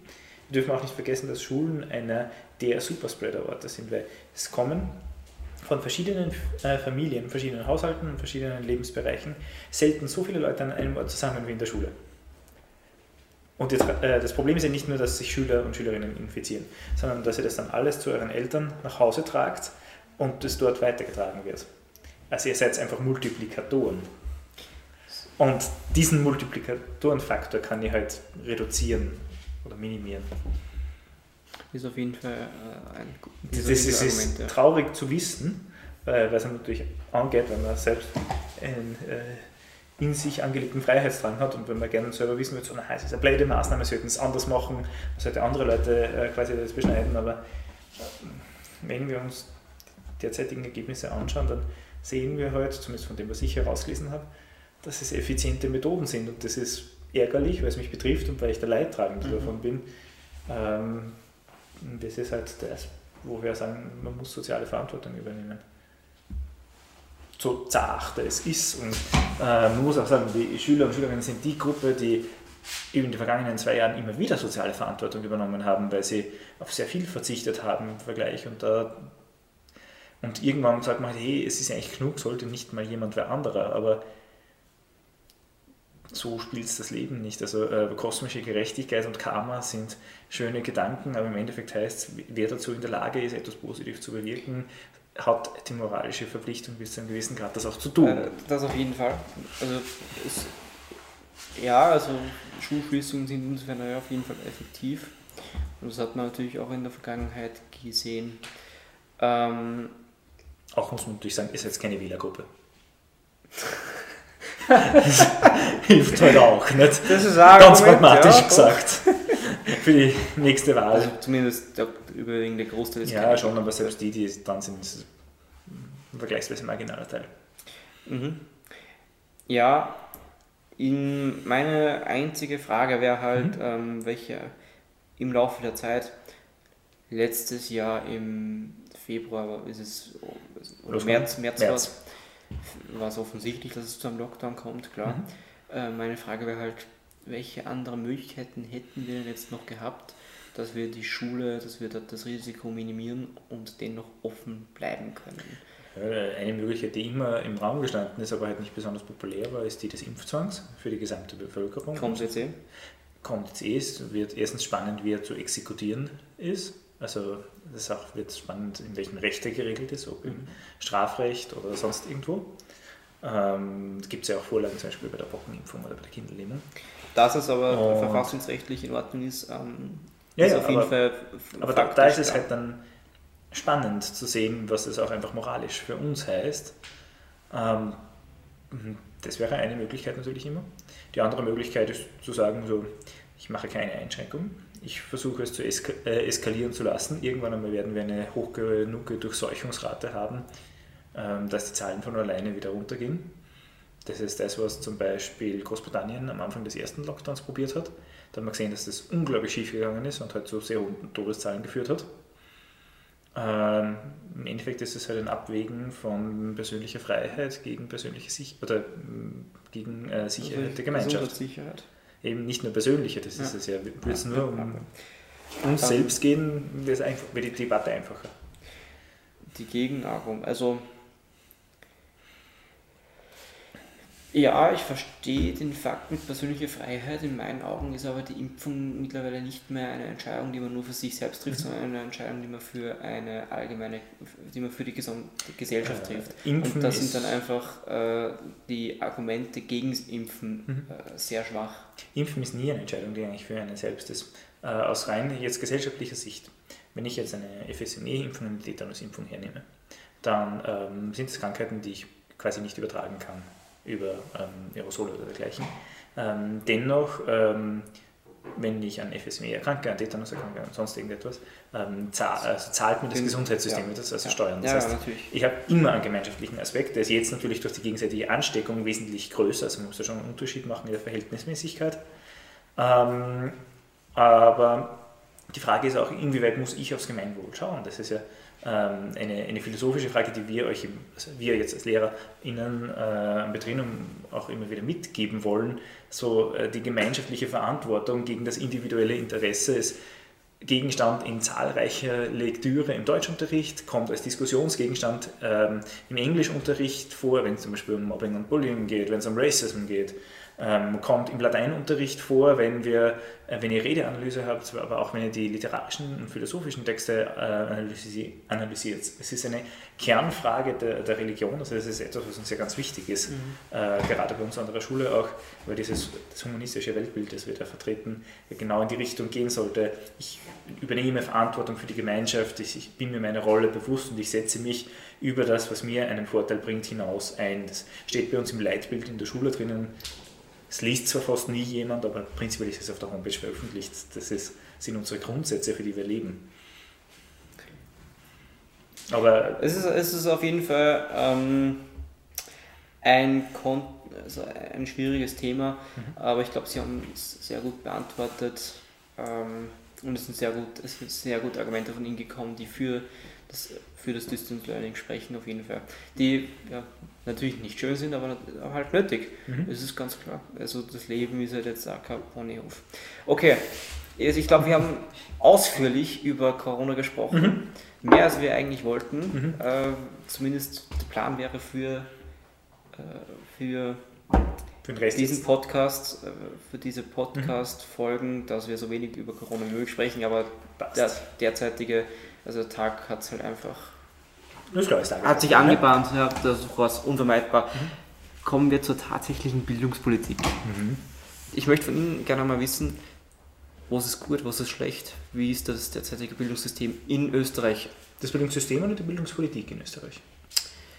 Ähm, beides. Also das Bildungssystem halt insofern, wie es aufgebaut ist in den Hierarchien Mhm. und äh, die Bildungspolitik, ähm, vielleicht, n- ich meine, tagespolitisch hat sich jetzt eh nicht so viel getan in der Bildungspolitik, aber grundsätzlich, ja. Passt. Ich, bemühe mich einmal. Äh, was ich äh, sehr gut halte im österreichischen Bildungssystem ist die Vielfalt. Äh, man hat als Schüler, Schülerin die Möglichkeit, dass man von, sowohl im Sekundarbereich als auch in der tertiären Bildung äh, diverse Wege einschlägt, von halt AHS, BHS, äh, Neue Mittelschule, Polytechnische Schule, bei den BHS dann die Aufspaltungen nach halt fachlichem Schwerpunkt, also HLW, HAK, HTL und so weiter und so fort. Sprich, ähm, wir teilen Kinder im Alter von 10 Jahren in Mittelschule und AHS und auch wenn man dazwischen wechseln könnte, ist es ab der, spätestens ab der dritten Klasse ist es schwierig. undenkbar. Also es passiert Wir hatten quasi schon äh, Schüler, eine Schülerin, kann ich mich jetzt erinnern, ähm, die hat zwei Jahre Latein nachgelernt nach der neuen Mittelschule, um bei uns in die Oberstufe zu gehen. Ja sicher, Das ist eine Ausnahmeerscheinung. Sie sprechen es ja selber an. Sie hatten eine Schülerin einmal. Genau. Das ist jetzt Ähm, jetzt nicht. Andererseits sehen wir aus Ländern, wo eine Gesamtschule zum Beispiel vorherrscht, was ja der, derzeit nicht, aber vor ein paar Jahren noch politisch sehr heiß diskutiert wurde und was natürlich in puncto soziale Gerechtigkeit sehr gut klingt, dass das ähm, den Nachteil hatte, dass mehr äh, Leute, die es sich leisten konnten, äh, vom öffentlichen Schul Schulsystem auf eine Privatschule ausgewichen sein. Das ist natürlich ein blödes Statement, wenn ich sage, als Privatschullehrer. Ähm, wobei ich, ich kenne mein eigenes Gegenargument. Allerdings haben wir in Betrieben glücklicherweise äh, die Lage, dass man ja auch ohne den finanziellen Background äh, bei uns äh, zur Schule gehen kann äh, dass wir eine Förderung haben bis zu 100% des Schulgelderlasses. Das heißt, dass es keine Frage der sozialen Stellung sein sollte, bei uns zu, äh, zu lernen. Auch vergleichsweise ähm, ist das Privatschulgeld, es geht theoretisch noch viel höher als im Betrieb. Ja. Äh, wir halten uns an den ähm, Standardsatz der Diözesen. Also mhm. die Kirche in Österreich gibt daraus, wie viel man ungefähr, also wie viel man verlangen sollte äh, und an dem gleichen wir uns einfach an und verlangen nicht mehr. Ich glaube beispielsweise, das alles Jahr verlangt einiges mehr. Ja, bietet natürlich dafür auch andere Leistungen an. Ähm, das ist ein ganz anderes Besoldungssystem. Äh, äh, ja, was ich weiß, haben die ja ähm, mehrere Pädagogen im Raum. Dafür macht man halt Abstriche jetzt äh, konkret im, ähm, bei den Sportplätzen. Ja, das also ich habe die Sportplätze von Alisano gesehen. Die Sportplätze von Betrieben sind einfach exzellent. Ja, aber äh, unangefochten. Aber von dem einmal ganz abgesehen, mhm. wohin jetzt das Geld ja. fließt, ist natürlich ja. trotzdem ein Problem. Weil wenn ich jetzt äh, aus einer einkommensschwachen Familie komme, dann werde ich Privatschulen nicht am Schirm haben. Das heißt, da können wir das äh, als Betrieb anbieten, so viel wir wollen.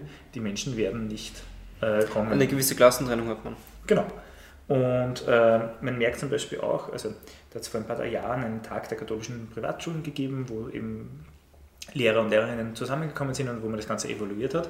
Und man hat halt festgestellt, in der so über alle Schulen hinweg, jetzt nicht kein betrennungsspezifischer Punkt, aber dass die Hauptargumente halt waren gewissermaßen eine, ähm, schichtspezifische Abgrenzung und vor allem äh, auch eine ethnische Heter äh, Homogenität. Also mhm. sprich, äh, ich gebe mir Kinder Privatschule, weil keine Ausländer haben möchte. Was ich persönlich eine mehr als fragwürdige Einstellung halte, weil ich glaube, dass wir in einer multikulturellen und diversen Gesellschaft sind und sich vor dem zu verstecken, ist kein zukunftsträchtiger Weg. Und das Ganze als Bedrohung zu sehen auch nicht, sondern ich muss es halt als Herausforderung bis Chance Ja, das ist halt grundsätzlich salopp gesagt, also nicht nur salopp, aber es ist halt rassistisch. Ja. Ähm, aber richtig. wenn das der Grund ist, warum ja. Leute zu uns kommen, spezifisch, dann ist das etwas, wo ich genau hinschauen muss. Ja, und wie, Fall, wie ich da, da, darauf reagiere auch. Also. Ich glaube auch, dass wir das prinzipiell gut machen in der Schule und dass wir uns da bemühen. Aber, hm. ähm, das heißt, sozial gesehen hat haben die Schulen in Österreich und vor mhm. allem jetzt die Privatschulen mhm. sehr viel Luft nach oben. Ja, ja. da haben wir halt mhm. gesehen, das dass auch das System, das wir jetzt haben, also auch Gesamtschulsysteme, dieselben Tendenzen haben. Dass es diese Abgrenzung nach unten äh, eigentlich für alle Staaten zu, bemerk äh, zu, bemerken ist. Und die Frage ist, ob man dann tatsächlich zum Beispiel an dem System äh, Mittelschule AHS etwas ändern muss, an dieser Zweigleisigkeit, oder ob man nicht Möglichkeiten findet, wie man einfach die soziale Abfederung verbessert auch wenn man die äh, zwei Systeme lässt.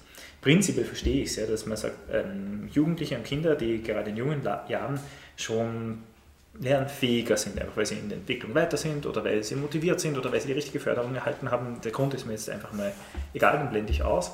Die sollten bestmöglich gefördert werden. Ähm, es sollten genauso auch die gefördert werden, die sich schwer tun, die ähm, da eher ähm, zu kämpfen haben mit dem Bildungssystem. Aber im Endeffekt möchte ich ja alle Schülerinnen und Schüler fördern. Mhm. Je heterogener die Klasse, desto schwieriger ist es im derzeitigen Bildungssystem, weil unser Bildungssystem darauf ausgelegt ist, dass ein Lehrer vorne steht oder eine Lehrerin und der Rest der Klasse sitzt da und hört zu. Wenn ich heterogen fördern möchte, bräuchte ich eigenständigen Unterricht, flexible Unterrichtszeiten, ja. müsste immer wieder evaluieren, wie gut ist jetzt zum Beispiel einer meiner Schüler, eine meiner Schülerinnen äh, in einem spezifischen Teilbereich meines Faches und ich suche mir dann dementsprechend immer wieder andere Gruppen zusammen. Das ist möglich. Es gibt auch alternative Schulkonzepte, die das machen. Derzeit hängt es sehr hoch von einer Eigenverantwortung der Lehrerinnen und Eigenmotivation der Lehrerinnen und Lehrer ab und davon, dass das vergleichsweise schlecht zahlt wird. Also da habe ich einen, einen, Mehraufwand und da kann ich einfach nicht diese Fülle an Schülerinnen und Schülern ähm, quasi bespaßen, was jetzt ging. Weil, also machen wir eine Milchmädchenrechnung natürlich ist es ein bisschen komplexer als das, aber wenn ich davon ausgehe, ich habe derzeit durchschnittlich 25 Schülerinnen und Schüler in einer Klasse und ich habe eine 50-Minuten-Einheit, dann habe ich pro Schülerin und Schüler zwei Minuten Zeit.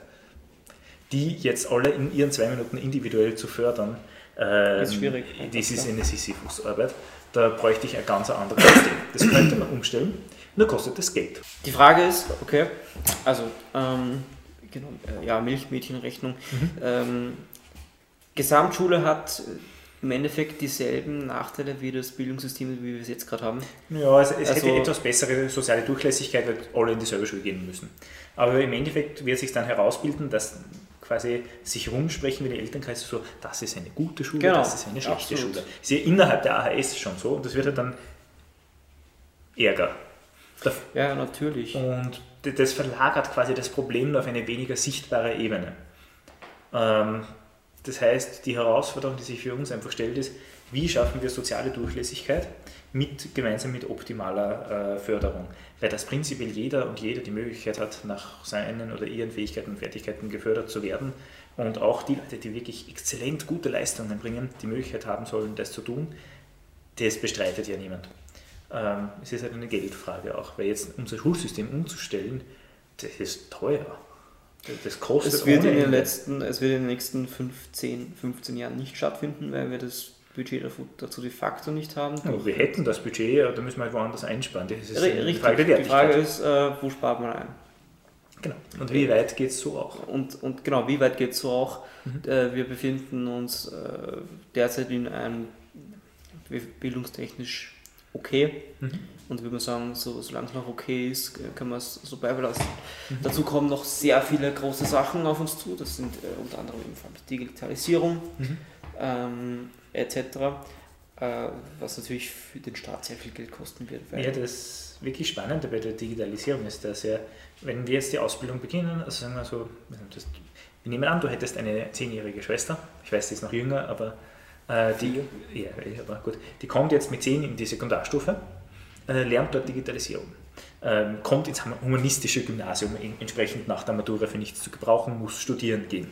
Äh, haben wir zumindest acht Jahre lang ähm, Sekundarstufe, mindestens fünf Jahre ähm, tertiäre Ausbildung auf der Uni, wenn nicht länger, sind 13 Jahre. Gerade in der Informatik tut sich in 13 Jahren unglaublich viel. Ja. Das heißt, äh, was wir und vor allem, was wir ausbilden können, ist damit automatisch veraltet. Wir, wir können dann nicht mitziehen. am Ball bleiben. Das Ja, aber du, du kommst nur hinterher und nicht nach. Und ähm, da gibt es sehr spannende Analysen, die eh schon äh, etwas älter sind, wo man sagt, ähm, die fachliche Kompetenz für die konkrete berufliche Ausbildung ist nicht das primär Wichtige, was Schüler und Schülerinnen lernen sollen. Ähm, gibt es auch mittlerweile ganz interessante Studien dazu, sondern es gibt im Prinzip vier Schlüsselkompetenzen, die werden im Englischen als 4Cs oder im, Englischen, äh, im Deutschen als 4Ks äh, gewertet. Das sind ähm, Kommunikation, äh, kritisches Denken, Kreativität und das vierte K fällt mir jetzt natürlich gerade wieder ak- äh, ad hoc nicht ein. Ähm, es ist im Prinzip Diskursivität, also ähm, mir fällt das K nicht ein, aber halt diskutieren. Kontroversität. Äh, ist egal. Ja. Vielleicht habe ich es irgendwann einmal wieder. Auf jeden Fall, äh, wenn ich diese vier Kompetenzen schulen kann in jungen Jahren, dann habe ich äh, Menschen, die sich äh, alle anderen Kompetenzen aneignen können. Wenn sie kritisch denken können, können sie sich neue Sachverhalte selbst erschließen. Wenn sie mit anderen kommunizieren können, können sie um, äh, um Hilfe fragen und gemeinsam äh, kollaborieren mit Personen. Äh, wenn sie kreativ sind, können sie neue Wege gehen und sich auch bislang Unbekanntes erschließen.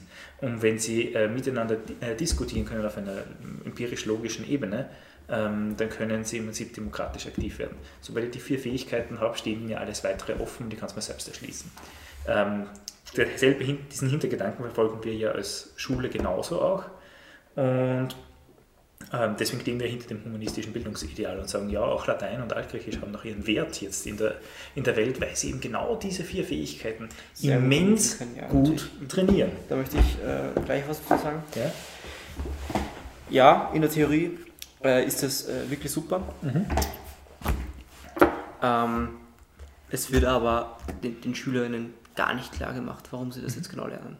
Und ich glaube, da sind wir uns einig, Motivation ist ein sehr wichtiger Faktor, Ja. wenn es darum geht, äh, etwas zu lernen. Und wenn ich mich selbst nicht dazu motivieren kann, weil ich einfach keinen Grund dahinter sehe, Mhm. äh, dann, wenn mich das Fach nicht interessiert, dann denke ich mir, Altgriechisch oder Latein, was Mhm. ein Kack. Äh, Und so ist es auch in der Realität. Also während der, während, der, während der Schule, unter den Schülern Mhm. sagt keiner, ja, Latein ist schon super, dass wir das haben, sondern die meisten sagen, Latein so ein Schatz, ich werde das nie wieder im Leben Mhm. brauchen. Ähm, vor allem aus dem Grund, weil halt den SchülerInnen nicht bewusst ist, warum sie das vermittelt bekommen.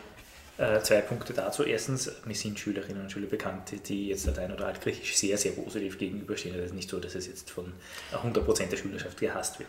Gut, Zweiter aber von, von der überwiegenden Mehrheit. Weiß ich nicht, das, das müsste man äh, statistisch erheben. Davor würde ich mich da nicht äh, drüber auslassen. Zwei weitere Punkte dazu. Der erste ist, es ist natürlich en vogue, also beziehungsweise es ist halt einfach angenehm, über Schulfächer schimpfen zu können. Und wenn alle über selber Fach schimpfen, werde ich mitschimpfen. Das ist ein gruppendynamischer Prozess und ähm, das leicht. Ähm, und das dritte ist natürlich auch ein gesellschaftliches Bild, wo Schule sehr stark auf Nützlichkeit reduziert wird was nirgends im Schulsystem irgendwo verankert ist. Also wir sind kein Ausbildungssystem, wir sind ein Bildungssystem. Äh, Schule hat nicht die Aufgabe, dich auf deinen Beruf vorzubereiten. Absolut ist nicht. viel Aber man soll zu kurz man gegriffen. soll es zumindest aufs Leben ausbilden, oder nicht? Ja, ja, das wirst du mit Latein und Altgriechisch genauso. Ähm, aber ich bin noch nicht fertig mit meinem Punkt und ich wirklich gerne bis zum Ende bringen. Ähm, nämlich, äh, dass auch wenn gesellschaftlich äh, ein Fach gerade besser oder schlechter dasteht, ähm, dann werden Schülerinnen und Schüler, die maßgeblich natürlich durch ihre Eltern und die als Vertreterinnen der Gesellschaft äh, beeinflusst. Und dementsprechend ist es natürlich sehr schwer, das zu konterkarieren. Und also ich kenne es jetzt zumindest von Lehrerseite äh, oder Lehrerinnenseite, dass wir auch versuchen, das klar zu machen, dass wir auch dran sind, das noch stärker in den Fokus zu rücken, warum wir das eigentlich für sinnvoll halten und dass es jetzt nicht einfach deswegen ist, wenn wir sagen, wir haben seit 120 Jahren Latein und Altgriechisch gemacht, jetzt machen wir weitere 120 Jahre Latein und Altgriechisch, weil da einfach die, der Zug drüber fährt, sondern dass wir da ein sinnvolles System dahinter haben. Nur der Gedanke dahinter ist ein komplexer. Dem kann ich einem Zehnjährigen nicht verzögern. Das wird einfach über den geistigen Horizont irgendwann hinausgehen. Das ist schwierig. Auch bei Heranwachsenden, weil die halt ihr Leben teil, teilweise sehr viel unmittelbarer sehen, als jetzt ein Erwachsener das machen würde. Eltern erreichen wir sehr schlecht, weil wir sie ja nur mittelbar über unsere Schülerinnen und Schüler erreichen. Und insofern ist äh, kommunikativ keine einfache Situation. Und wir sind eh dran, also seit Jahren und natürlich auch noch weiter, ähm, das irgendwie präsent auch in die Öffentlichkeit zu tragen.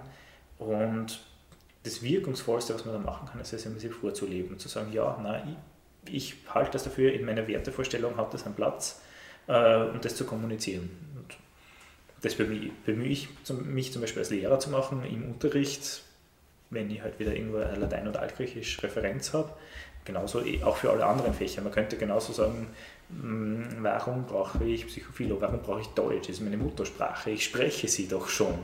Ähm, warum brauche ich Literaturgeschichte? Ähm, wir sehen es an anderen Schulen, wo das kannst selber Problem ist mit, warum haben die Französisch in der dritten? Wir bräuchten viel lieber Spanisch oder Portugiesisch oder Russisch oder Chinesisch oder was auch immer. Äh, du kannst ähm, die Sinnfrage für jedes einzelne Fach stellen und du findest für jedes Fach gute Gründe, es zu unterrichten und du findest es gute Gründe, es nicht zu unterrichten. Alles in allem sind sie sehr überzeugt von den derzeitigen Inhalten, die eine, vor allem ein AHS bietet. Ja. Ich halte es für, ähm, es geht ja auf das Humboldtsche Bildungsideal äh, an. Ich finde, dass man versuchen sollte, ähm, sich selbst so breit wie möglich aufzustellen. Aus einem relativ simplen Grund, wir leben in einer sehr komplexen Gesellschaft, die nicht verspricht, einfacher zu werden. Das heißt, wenn ich an dieser Gesellschaft partizipieren möchte, wenn ich teilhaben möchte, wenn ich politisch mitreden möchte, was ich muss, weil ich ja volkssouverän bin in der Demokratie, ich muss ja wählen gehen, ich muss ja meine Meinung äh, irgendwie kundtun, muss da mitdiskutieren können, muss das möglichst verstehen können, dann hilft es, wenn ich möglichst breit aufgestellt bin. Wenn ich Fach, also nur in meinem Fach ausgebildet bin, Aber dann würde ich damit, dann würde das ja implizieren, dass sich äh, Leute, dann würde ja implizieren, dass äh, die Leute, die in den AHS sind, ähm, sich im Bereich Politik besser auskennen. Ähm, ja, nicht unbedingt. Politik äh, im Sinne Parteipolitik ist ja nur ein, ein kleiner Be äh, Teil des öffentlichen Lebens. Allgemeinpolitik. Ähm, ja, möglicherweise. Es kommt natürlich darauf an, wie viel sie sich äh, mitnehmen. Äh, und auch, an- also wenn ich jetzt zum Beispiel eine HTL nehme, ist es ja nicht so, dass da nur technische Fächer unterrichtet werden. Es ist, ein, es ist einfach ein eingeschränkter allgemeiner Kanon. Und die Frage ist da natürlich auch spezifisch der Unterrichtsqualität, der Lehrperson, des Schülers, der Schülerin, weil es die interessiert. Also das jetzt so über den Kamm zu schweren, halte ich ohne äh, statistische Evidenz für gefährlich. Aber prinzipiell stehe ich hinter dem AHS-Kanon und glaube, dass der sehr viel Gutes Mhm. hat. Ähm, Geht es da generell um die Inhalte? Also, okay. um die Inhalte, ähm, nein, einfach auch das Weltbild, das in der AHS vermittelt Okay. wird. So, du musst nicht arbeiten, du bist nicht hier, damit du später arbeiten kannst, du bist hier, damit du später leben und denken kannst. Okay, eine kurze Frage, ähm, Mhm. die sich mir erschlossen hat, in- also wir jetzt doch Mhm. sehr ausführlich gesprochen. Äh, und zwar äh, eine kurze Frage, gibt es derzeit ein Land, was äh, es geschafft hat, dass das Bildungssystem, dass die Bildungsschulen, der Mhm. Schulaufbau nicht ähm, auf soziale ähm, Gerechtigkeit drückt? Nein. Es gibt äh, Okay. Länder, die unterschiedlich gut oder schlecht sind. Aber das ist, um mit einem mathematischen Begriff zu machen, das ist im Prinzip ein Limes. Das ist ein Ziel, wo wir hinstreben. Ähm, eine Idee, der wir uns annähern wollen, um das platonische Höhlengleichnis zu bedienen, womit wir übrigens wieder beim Kernstoff der AHS sind, also nur um das jetzt mal äh, der Schleichwerbung mit reinzubringen. Ähm, und diesem Ziel werden wir uns annähern müssen, wenn wir sagen, also weiterhin sagen als Gesellschaft, dass es für uns ein Wert ist, dass alle Menschen frei und gleich sind. Das ist ein Wert, den wir definiert haben, ähm, als ähm, wir der, die UN-Resolution, ähm, also die Allgemeine Menschenrechtsvereinbarung, unterschrieben haben. Das ist ja nicht äh, Gott gegeben, wenn man so möchte. Wir könnten ja genauso sagen, nein, wir wollen Survival of the Fittest, wir wollen die Leute trainieren, die Spitzenleistungen bringen und uns sind die anderen im Vergleich wurscht, äh, weil wir damit als Land weiterkommen.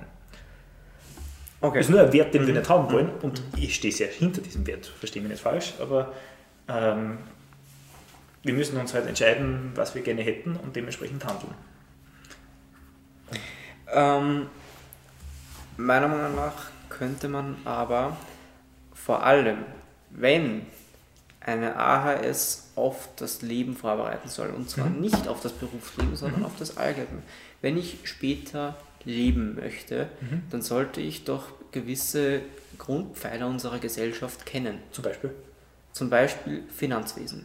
Dann sollte ich doch gewisse Grundpfeiler im Finanzwissen kennen. Dann sollte ich doch gewisse Grundpfeiler im Aufbau unserer Demokratie kennen. Das hast du hoffentlich im Fach Ah. Geschichte und politische Bildung drinnen. Es Okay. ist Teil des Lehrplans, es kann dich auch Okay, ereilen. Frage. Ein, Antwort. ein Fach, was Geschichte, Mhm. Sozialkunde Mhm. und politische Bildung heißt. Mhm. Und wo es zwei Wochenstunden gibt. Mhm. Glauben Sie, dass dieses Fach wirklich optimal alles vermitteln kann? Nein, wäre ich dafür. Mehr Stunden für Geschichte. Also da, äh, wenn, wenn du mir die Petition dazu gibst, äh, unterschreibe ich sie sofort. Allerdings, ähm, ich, ich, ich, ich glaube, in den 2000er Jahren hat es irgendwann eine Stundenkürzung gegeben. Äh, und ich wäre sofort dafür wieder mehr Schulstunden für Schülerinnen und Schüler. Mehr allgemein, Präsenz. mehr, allgemein mehr Schulstunden Ja. oder? Mehr, mehr Okay. im naturwissenschaftlichen Bereich, mehr im, Sprachwissenschaft, also im sprachlichen Bereich, mehr im geisteswissenschaftlichen Bereich. Ähm, es zeigt sich einfach, dass im Vergleich zur Schulstunde die Hausübung ein unglaublich ineffizientes Mittel der, äh, des Lernens ist. Das ist absolut richtig. Und dementsprechend, na gut, wenn die Hausübung ineffizient ist, na dann hole ich doch die Leute an die Schule. Dann brauche ich aber mehr Lehrer und Lehrerinnen. Das ist es, teurer. Es, ist, es ist auf jeden Fall ein, etwas, was dann in die Weite geht. genau. Ähm, okay. Ja, äh, gut. Ich glaube, mir ich kann. Aber es steht jetzt nicht wirklich im Lehrplan drin, dass ich äh, Finanzwesen in Geschichte, Sozialkunde und politische Bildung Nein, da hast du auch nicht, Wirtschaftskunde. auch nicht. Äh, es, es wird nicht genug gefördert und das ist ein, ein und das ist nichts, was ich jetzt sage, sondern Mhm. das ist etwas, was, äh, ja, was, Was Statistiken, was, nein, nein, was Statistiken ergeben haben. Äh, Äh, YEP, also JEP, Mhm. ähm, hat erst, das ist ein relativ frischer Artikel von der Presse, mhm. äh, vom 17.11., Mhm. ähm, hat ergeben, dass halt wirklich fatal, also das Wissen übers, über ein allgemeines Finanzwesen Mhm. ähm, wirklich sehr wenig ist. Mhm. Generell in den Schulen. Ähm, Ähm, drei Dinge dazu. Ich war ja noch nicht Achso, du hast noch nicht. Entschuldigung, ich, ich könnte schon einsetzen. So, Ich muss ähm, halt meine Dinge merken. Ja, das, ist Freitagnachmittag. das, dasselbe, aber, das, aber dasselbe passiert mir bei Ihnen, wenn Sie auf einmal anfangen mit der Menschenrechtskonvention, die wir unterschrieben haben. Ja, dann mach weiter, bring den Punkt fertig und ich schaue, Jetzt haben Sie mir aus dem Wort. das war die Idee dahinter, weil dann kann nämlich ich weitermachen. Nein, nein, nein, nein. Jetzt, habe ich den Rede, äh, den Redewasserkrug. Ähm, so, das ist schön für dich. Derzeit sind dann mein, in meinen Augen halt äh, die Fächer zu sehr lehrerrelevant und generell. Sie haben es auch vorher selber angesprochen. Es hängt alles sehr von den Lehrpersonen ab. Ähm, ich kann mir nicht vorstellen, dass das, äh, dass das so wirklich lange gut weitergehen kann. Äh, beziehungsweise, dass das wirklich effektiv ist. Frontalunterricht, Sie haben es auch schon a- angesprochen, ist äh, absolut nutzlos. Oder nicht absolut Nutzlos nutzlos, nicht, aber, aber es gibt es, es bringt weit weniger. Und es hat auch, also Distance Learning ist ja vor allem einfach Frontalunterricht. Und dass man da einen Bruchteil der Lerninhalte vermitteln kann, ähm, die man normalerweise im Präsenzunterricht vermittelt, ist auch klar. Äh, und derzeit, und das bekomme ich selber mit, ohne jetzt irgendwelche Lehrer schlecht zu reden, aber es hängt teilweise wirklich einfach vom, vom, von der Lehrperson selber ab, wie gut mir der Unterricht gefällt. Und ähm, auch, welche Lerninhalte vermittelt werden. Äh, es gibt, klar, es gibt einen Lehrplan, aber die Lehrerinnen haben ein gewisses Spielspektrum. Und vor allem, wenn ich jetzt sage politische Bildung, und dann heißt ja, das soll auf jeden Fall in allen äh, Unterrichtsfächern irgendwie ähm, zur Geltung kommen. Also erstens einmal in Mathematik äh, ist sich vergleichsweise eher selten über politische Bildung unterhalten worden. Und zweitens ist es halt auch ein ist es halt auch ein bisschen schwierig, wann, weil sehr viele Professorinnen, gehe ich mal davon aus, sich nicht drüber trauen, politische Bildung zu vermitteln. Insofern, ab wann ist es parteipolitisch und ab wann äußern sie ihre eigene politische Meinung und ab wann ist es informierend. Äh, Und das deswegen so meistens gemacht wird, dass man sagt, im Selbststudium, beziehungsweise ihr ermittelt selber und dann tragt sie das vor. Ähm, es gibt also kein ich nenne es mal Grundpfeiler, der sagt, so ist die Politik in Österreich aufgebaut und so ist die Demokratie in Österreich aufgebaut. Ähm, es, und ich habe gerade eine, ich mach, bin gerade am Abschließen einer Demokratie-Peer-Ausbildung Ja. und merke, dass äh, sehr viele Dinge eigentlich da überhaupt nicht zur Geltung kommen, die aber eigentlich wichtig wären, beispielsweise auch Thema Medien in Österreich. Äh, klar, in gewisser Weise haben wir uns in Deutsch mit, dem, mit der Thematik beschäftigt, aber die, definitiv zwing, in meinen Augen. Also bitte, ich bin bei sechs Punkten. Könntest du bitte mit deinem Punkt beenden, weil ansonsten tue ich mir langsam schwer. Punkt. Dankeschön. Ähm, erster Punkt, weil es kurz abgehandelt ist. Du bist nicht in, am Ende der achten Klasse Medien äh, und äh, Sprache und Politik, also kommt im Deutschunterricht noch. Seid, seid ihr dessen versichert, das ist ein eigener Ab Sta- 16 darf ich aber wählen gehen, sollte ich doch vielleicht okay. bis dahin schon ein gewisses Grundwissen vermittelt bekommen haben. Hast du auch. Genug? Das ist, die, ist ein subjektives Werturteil. Dass ähm, Lernen sehr stark vom Lehrer abhängt, ist ganz sicher so und es ist gut so. Weil ähm, es einerseits für mich als Lehrer heißt, dass ich nicht sinnlos werde, weil ansonsten könnte ich dich vors Kastel sitzen und du klickst dich da irgendwo durch die Lernprogramme durch und das geht genauso gut.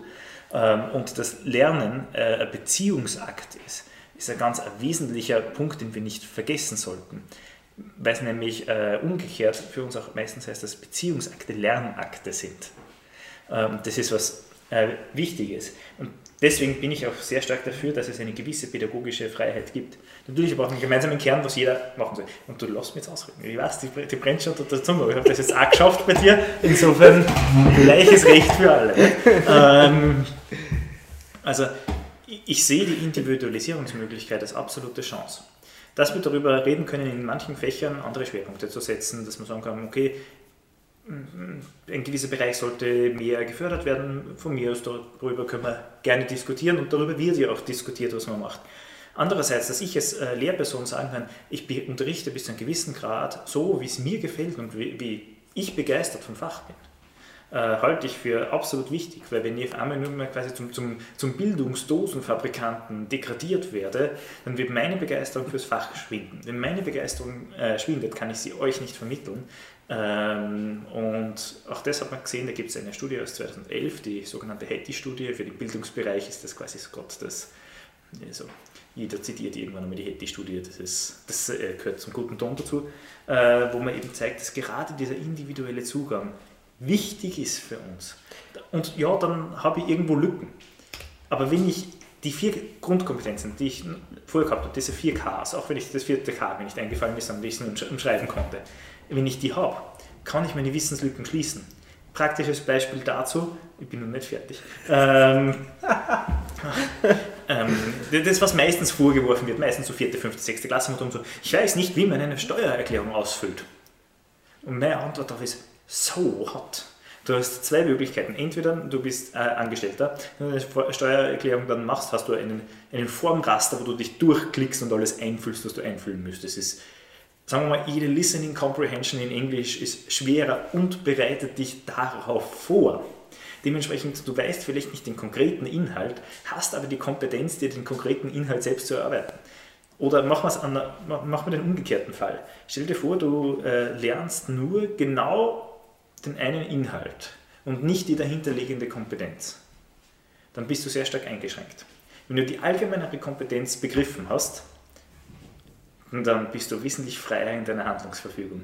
Und das kann individualisierter Unterricht wesentlich besser, weil er motivierender ist äh, und weil ich dann bis zu einem gewissen Grad Autonomie habe und zeigen kann zum Beispiel auch, in der Klasse. Also nehmen wir jetzt zum Beispiel eure Klasse, die 6a-Klasse, ist eine unglaublich motivierte, aktive äh, Klasse, die teilweise kreativ bis chaotisch ist, ähm, wo sehr viele Menschen rhetorisch ähm, hohe Leistungen bringen.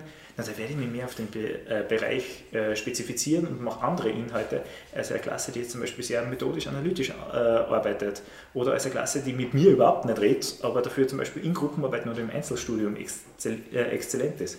Ähm, und diese Möglichkeit, die mir die Anpassung bietet, ist ja eine unglaublich schöne Chance. Ich komme allerdings äh, zu einem Punkt, wo ich dir bis zu einem gewissen Grad recht gebe. Ähm, das alles hängt davon ab, dass ich motivierte und kompetente Lehrpersonen habe. Schön, dass Sie selber ansprechen, aber den Punkt brauche brauch ich nicht. Ähm, und ja, an dem kann man arbeiten das halte ich für problematisch derzeit in der Lehrerinnenausbildung, weil sie meiner Meinung nach fachlich ein bisschen zu kurz greift, von dem, was ich mitbekomme. Ich bin natürlich außenstehend und im System viel zu wenig drin, dass es jetzt eine kompetente Meinung gibt. Das ist jetzt quasi mein laienhaftes Drüberschauen, so Daumen mal Pi, das, was ich mitkriege an meine, anhand meiner Studentinnen und dergleichen. Ähm, und ich bin sehr stark dafür, dass ähm, LehrerInnen äh, sehr gut ausgebildet werden müssen im fachlichen Bereich, weil sie für ihr Fach brennen müssen. Wenn mir Deutsch egal ist, kann ich nicht unterrichten. Wird es meine Schüler und Schülerinnen egal sein. Äh, aber auch eben im pädagogischen Bereich.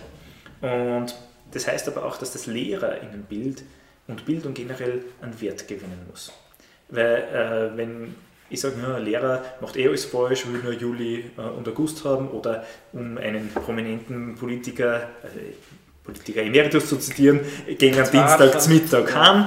Ähm, ja, das wird nicht helfen. Und ähm, das ist unglaublich deprimierend und äh, der Lehrberuf ist generell einer, der unglaublich ähm, frustgefährdet ist. Wenn ich mir das nämlich anschaue, wenn ich jemanden habe, der äh, in einer Produktionsfirma unterwegs ist, der sieht zum Schluss vom Tag sein Produkt und sagt, ich habe etwas geschaffen, ich habe etwas fertig. Als Lehrer sehe ich das nicht. Ich weiß nicht, was bei dir an Lernerfolg ankommt und ein Danke oder ein, irgendwie so also ein Payoff habe ich teilweise Jahre später, wenn überhaupt, ich kann ja auch nicht vorher wissen, ob der Lernprozess bei dir funktioniert. Das ist ja, ich, kann natürlich aufgrund meiner pädagogischen Erfahrung sagen, was wahrscheinlich funktioniert, aber ich kann es nie garantieren. Und das macht was in der Art, wie ich arbeiten muss, weil ich dann sehr viel ähm, Motivation aus mir heraus, also intrinsisch machen muss und sie nicht aus dem Produkt meiner Arbeit heraus generieren kann. Und dann brauche ich äh, Lehrkräfte, die einerseits gesellschaftlich sehr gut ähm, wertgeschätzt werden.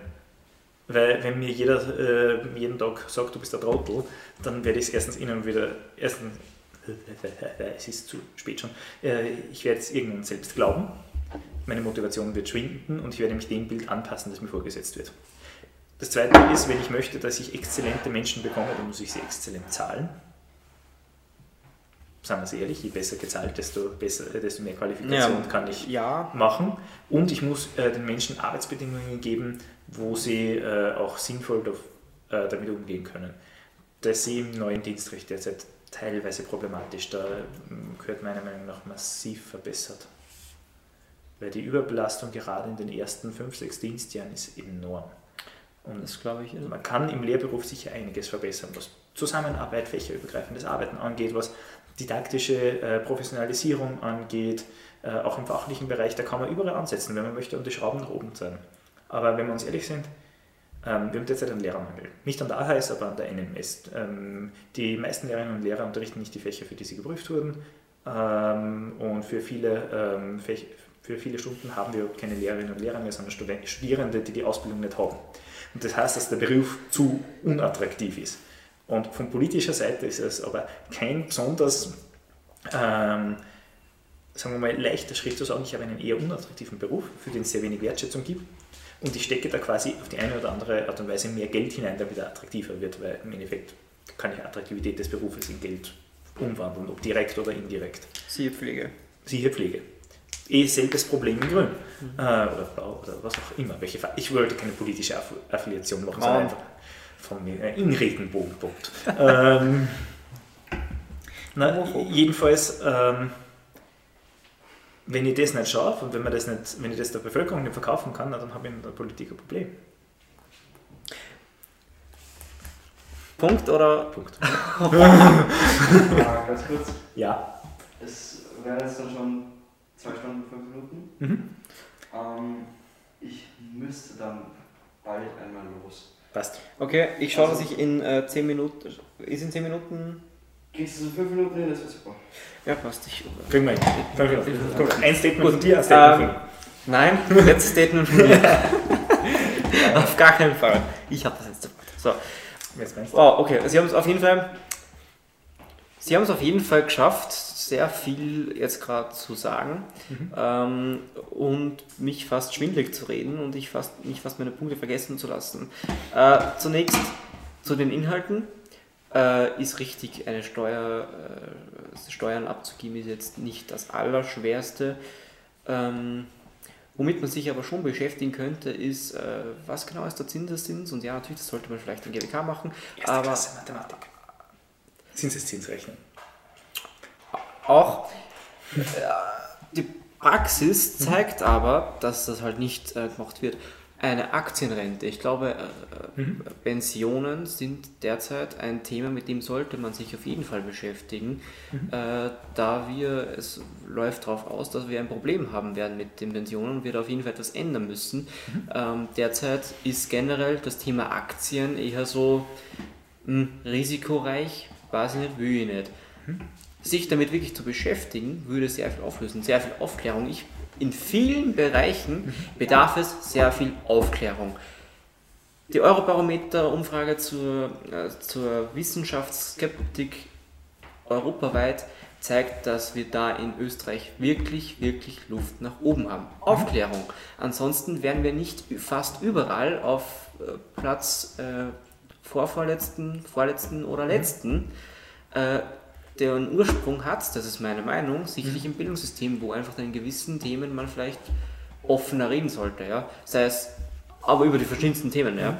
Sei es äh, über Sexualitäten, sei es über äh, das Finanzwesen, was sind gewisse Dinge genau, äh, sei es über, äh, wie funktioniert jetzt eigentlich ein Staat genau, äh, was ist das mit den Steuern genau, steuerskeptisch, äh, die Skepti Skepsis gegenüber dem Staat ist ja mittlerweile, wächst mittlerweile auch immer mehr.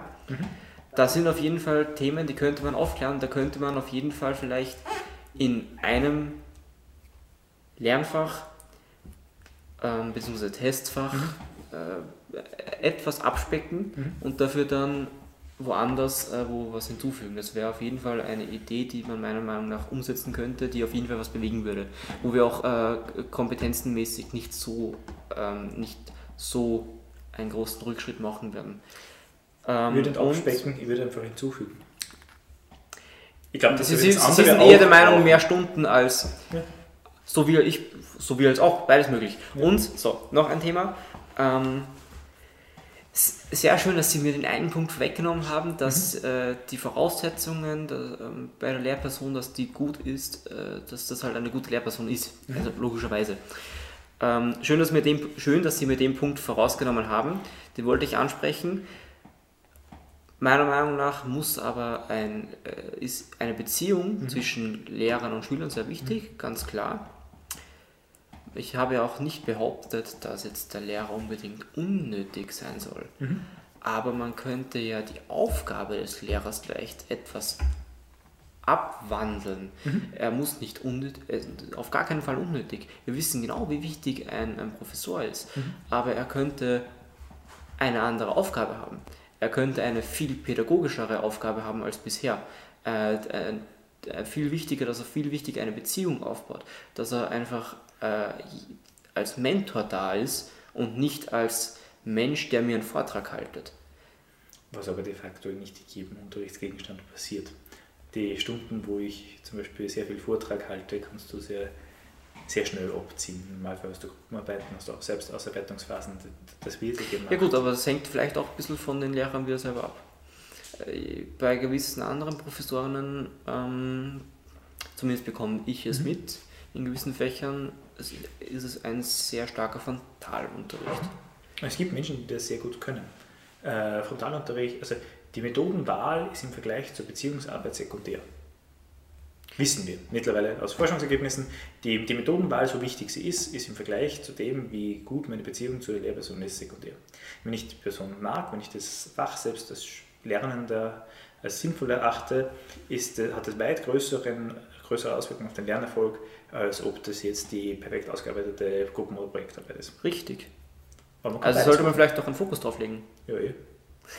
Das ist schön, dass wir uns da einig sind. Wie weg Ja, na wirklich, also ja, das war, ähm, wäre mir noch vielleicht wichtig äh, gewesen, klarzustellen, dass es mir nicht darum geht, dass wir den äh, Beruf des Lehrers, Ja. der Lehrerin ähm, zunichte machen, sondern einfach, dass wir erstens einmal auf neue Mittel zugreifen Mhm. und ähm, die Person Lehrer, Lehrerin äh, abwandeln in eher eine Art, ja, in, in, in eine andere, ja, die einfach äh, vor allem für die Beziehung des, äh, zum Menschen da ist und natürlich auch eine Fach Fachexpertise hatte, das ist natürlich gar keine Frage. Aber äh, da könnte man, hätte man halt in Zukunft sehr viel Potenzial und die derzeitigen ähm, PISA-Studien zeigen, dass wir jetzt eh nicht unbedingt ganz vorne dabei sind, sondern wir sind meistens gerade so noch im äh, Durchschnitt. In den meisten Mhm. Fällen sind wir zwei, drei Stellen unterm ÖCD-Durchschnitt. Das heißt, wir können uns im Prinzip abschließend darauf einigen, ähm, Lehrberuf ist komplex, ist schwierig Ja, auf und jeden, hat Fall, auf jeden Potenzial. Fall. Auf jeden Fall. Und ich stimme Ihnen auch da auch völlig zu, dass der derzeitige Lehrberuf ein bisschen, ähm, ja, ein bisschen nicht die Anerkennung verspürt, die es eigentlich bräuchte. Stimme ich Ihnen auch vollkommen zu. Und was die, ein, äh, was die Bezahlung betrifft, in sehr vielen Berufsgruppen gibt es derzeit eine eher äh, die eher am unteren Ende liegt Mhm. äh, von der Bezahlung her. Stimmt. Damit können wir eigentlich ganz gut abschließen.